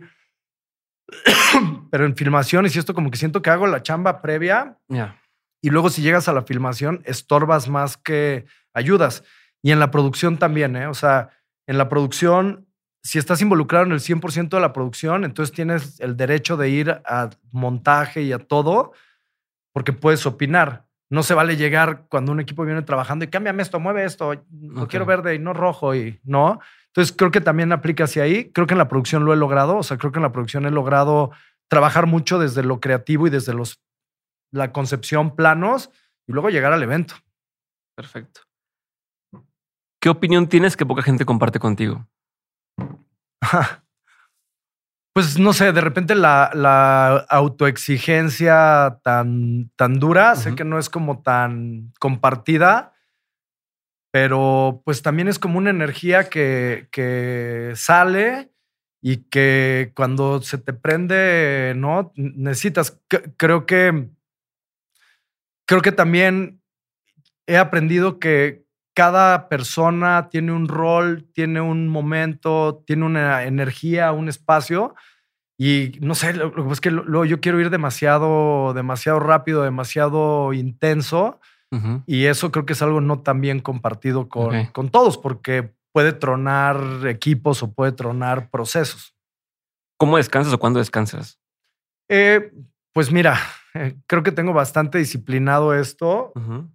Normalmente me duermo temprano. Entonces me duermo entre 9 y 10. Ah, eh, cuando tienes hijos y todo, también esto te, da otro, otro, otro punto. Me paro temprano y hago ejercicio en la mañana ahora. Antes de la pandemia no, ¿eh? Antes de la pandemia empezaba a trabajar como a las 8 o 9 y siempre cortaba como de una a tres a entrenar, a comer, así. Ahora no, eh, entreno entre 8 y 10, 11 y ya luego le pego macizo de 11 en adelante, aunque siempre estás como pensando, ¿no? O sea, de repente ahorita que, o sea, estoy entrenando y todo, siempre tengo mi cuadernito por ahí. Y va así, como que dibuja así, o sea, porque, porque eso oxigena. Eh, o sea, como que el, el, el sentirte bien oxigena. Y también que yo creo que eso es lo más difícil para, para los equipos de la compañía. O sea, creo que tengo unos, un equipo excelente que, que ya sabe qué voy a pensar en algunos momentos y que con poca info, como conectamos y checkpoints correctos, ¿no? Entonces, en general, sí, o sea, entreno en la mañana, duermo temprano. ¿A qué hora te desconectas del trabajo? Pues, corto a la hora de la comida, normalmente. Eh, por completo y va y teléfono un rato, una hora, dos horas si se puede. Y a las siete, seis, siete, bye, ¿no? Entonces también es como un tema muy eficiente que le agradezco mucho a la pandemia en este sentido de, o sea, yo por ejemplo trato de no tener videoconferencias. Yo mm. prefiero hablar por teléfono. Ok. Sí. Y si es videoconferencia, me conecto, me conecto por teléfono, porque videoconferencia implica estar sentado en una computadora y hablando por teléfono, pues puedes estar haciendo otras cosas, caminando, eh, ¿sabes? Inclusive haciendo un poco de ejercicio, lo que sea. Ok. Eh, libro, película, documental o serie, no tienen que ser todas, pero que hayan marcado un antes y un después en tu carrera. Libro, película. Cualquiera de estos. No tienen que ser todas, pero que sí, que, que cumplas o no es, oye, recomiéndame tres libros. No, es, no me leí esto o, o no leí, pero vi una película que me disparó hacia otro lado. Pues yo, yo creo que, o sea, había como muchos momentos de la, de cuando, cuando arranqué, que me clavaba más que nada a leer las historias de ciertos emprendedores y de ciertas personas, ¿no? O sea, como que siempre me ha inspirado más cómo alguien tuvo una idea de tal, de todo esto, más allá de, ¿no? O sea, como, como en este research. Ok. Eh, historias de deportistas, me gustan, me gustan mucho las historias de, de- de deportistas. ¿Alguno en particular? Pues me encantan las historias de los tenistas, por ejemplo. De Agassi, todos estos. ¿cuáles? Sí, Agassi, me, me encanta la historia de Agassi, me- pues de todos en general. O sea, de- en, en el mundo del tenis soy muy, soy muy fan. Vengo de, o sea, mi- tengo una formación de mucho deporte, por, jugué muchos años fútbol americano. Entonces, también la verdad es que no tenía mucho tiempo de hacer muchas cosas porque cuando juegas fútbol americano es un deporte que te absorbe tu vida. O sea, entrenas todo el día, todos los fines de semana, todos los veranos, todo. Entonces, como eh, digamos como que de ahí viene una parte de mi, de mi formación. Ok. Eh, de todo lo que has vivido, tanto en lo personal como en lo laboral, has tenido un montón de aprendizajes. Si tuvieras que quedarte con tres aprendizajes, quisieras tener siempre presentes, ¿cuáles serían? Pues ser, ser fiel a tus ideas, ¿no? O sea, ser fiel a tu, a tu concepto y a tus, a tus ideas. Yo creo que otro aprendizaje es que, que lo vas tomando con, con el tiempo, es a, a saberse sentar y darse cuenta cuando uno se equivoca y que hay que regresar, ¿no? Eh, creo que ese es, ese es clave, ¿no? O sea, reconocer cuando la, cuando la, la riegas, más cuando tratas de ir como, como tan, tan rápido. Y para mí el máximo aprendizaje es que escojas de carrera a lo que te vayas a dedicar, algo que te apasione muchísimo, porque le vas a invertir tanto tiempo que tienes que hacer de tu pasión una carrera y no al revés, ¿no? O sea, tienes que realmente poder disfrutar lo que haces porque le vas a invertir mucho tiempo y porque si tú divides tu, hora- tu, tu tiempo hora, pues 24 horas, ¿no? Asumiendo que duermes 8, Ujú. ¿no? ¿Cuánto tiempo te queda para, o sea, trabajas 8, 10, que es la mayor parte de tu tiempo presente, ¿no? Entonces, si esas 8, 10 horas no estás haciendo algo que te emociona, que te gusta, que te reta, híjole, ¿no? O sea, creo que todos, o sea, como que todos siempre tienen que poder como reflexionar alrededor de, eh, eh, hablando, por ejemplo, de, no sé, mi hija, pues que ahora primero quería ser abogada, pero ahora quiere ser esto, pero digo, güey, tranquila, tienes 15, relax. O sea, no, no, no debes saber a qué te vas a dedicar, más bien sigue explorando pasiones, ¿no? Que yo le llamo como estos como superpoderes, ¿no? De la educación de, o sea, si hablas uno, dos, tres idiomas, ese es un superpoder. Claro. Si haces un deporte específico, es un superpoder. Si tocas un instrumento, es un superpoder. Si sabes, sabes, o sea, como que enseñar esos superpoderes en esta era es más importante que tener una carrera lineal. En el mundo creativo, eh, pues era la carrera como de diseño gráfico, era un camino para entrar al mundo creativo. Hoy los creativos son multimedia, o sea, saben diseño gráfico, pero saben multimedia, pero saben fotografía, pero saben video, pero saben edición, pero, o sea, es, es entonces, como que esos son todos estos como superpoderes de... eh, el otro día estaba hablando con un amigo que hace edición, que, que le encanta el cine, y me decía, debí de haber, en el mundo del cine, debí de haber hecho otra cosa, porque lo que ya no aguanto son las horas nalga de estar editando. Mm. Y güey, pues eres editor. El editor eso hace. Sí, me dice, por eso. Me dice, me encanta, pero ya en retrospectiva, 20 años de carrera, lo que ya me cuesta mucho trabajo es estar sentado, ¿no? O sea, e- en esto. Entonces, sí, tienes que poder escoger, tienes que poder escoger dónde vas a estar. Yo pienso que, no sé, los 20, 30 años que son como el momento más fuerte que vas a poder trabajar. Hoy, 20 años después, o sea, te digo, yo me siento súper como energético y todo, y creo que tiene que ver porque me encanta mi trabajo y me apasiona. Creo que si no, o sea, las cosas, es muy claro cuando las cosas no me gustan, no me presento. Solo quiero trabajar en proyectos que me apasionen ahora. O sea, ese es, un filtro. Ese es un filtro de qué es, contestando tu pregunta de qué plataformas hacer y cuáles, pues solo en cosas que hoy me llamen la atención y me apasionan.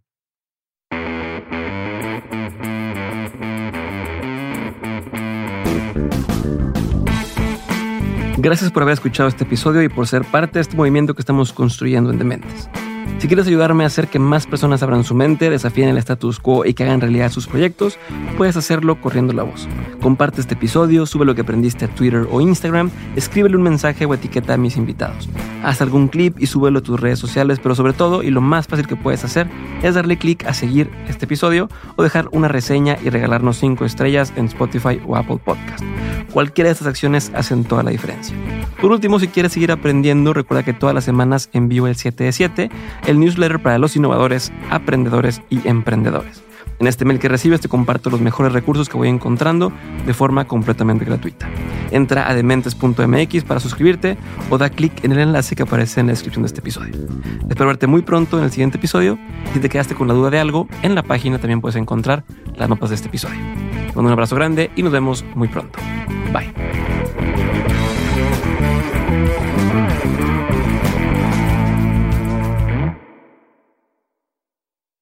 Hello, it is Ryan, and I was on a flight the other day playing one of my favorite social spin slot games on chumbacasino.com. I looked over the person sitting next to me, and you know what they were doing?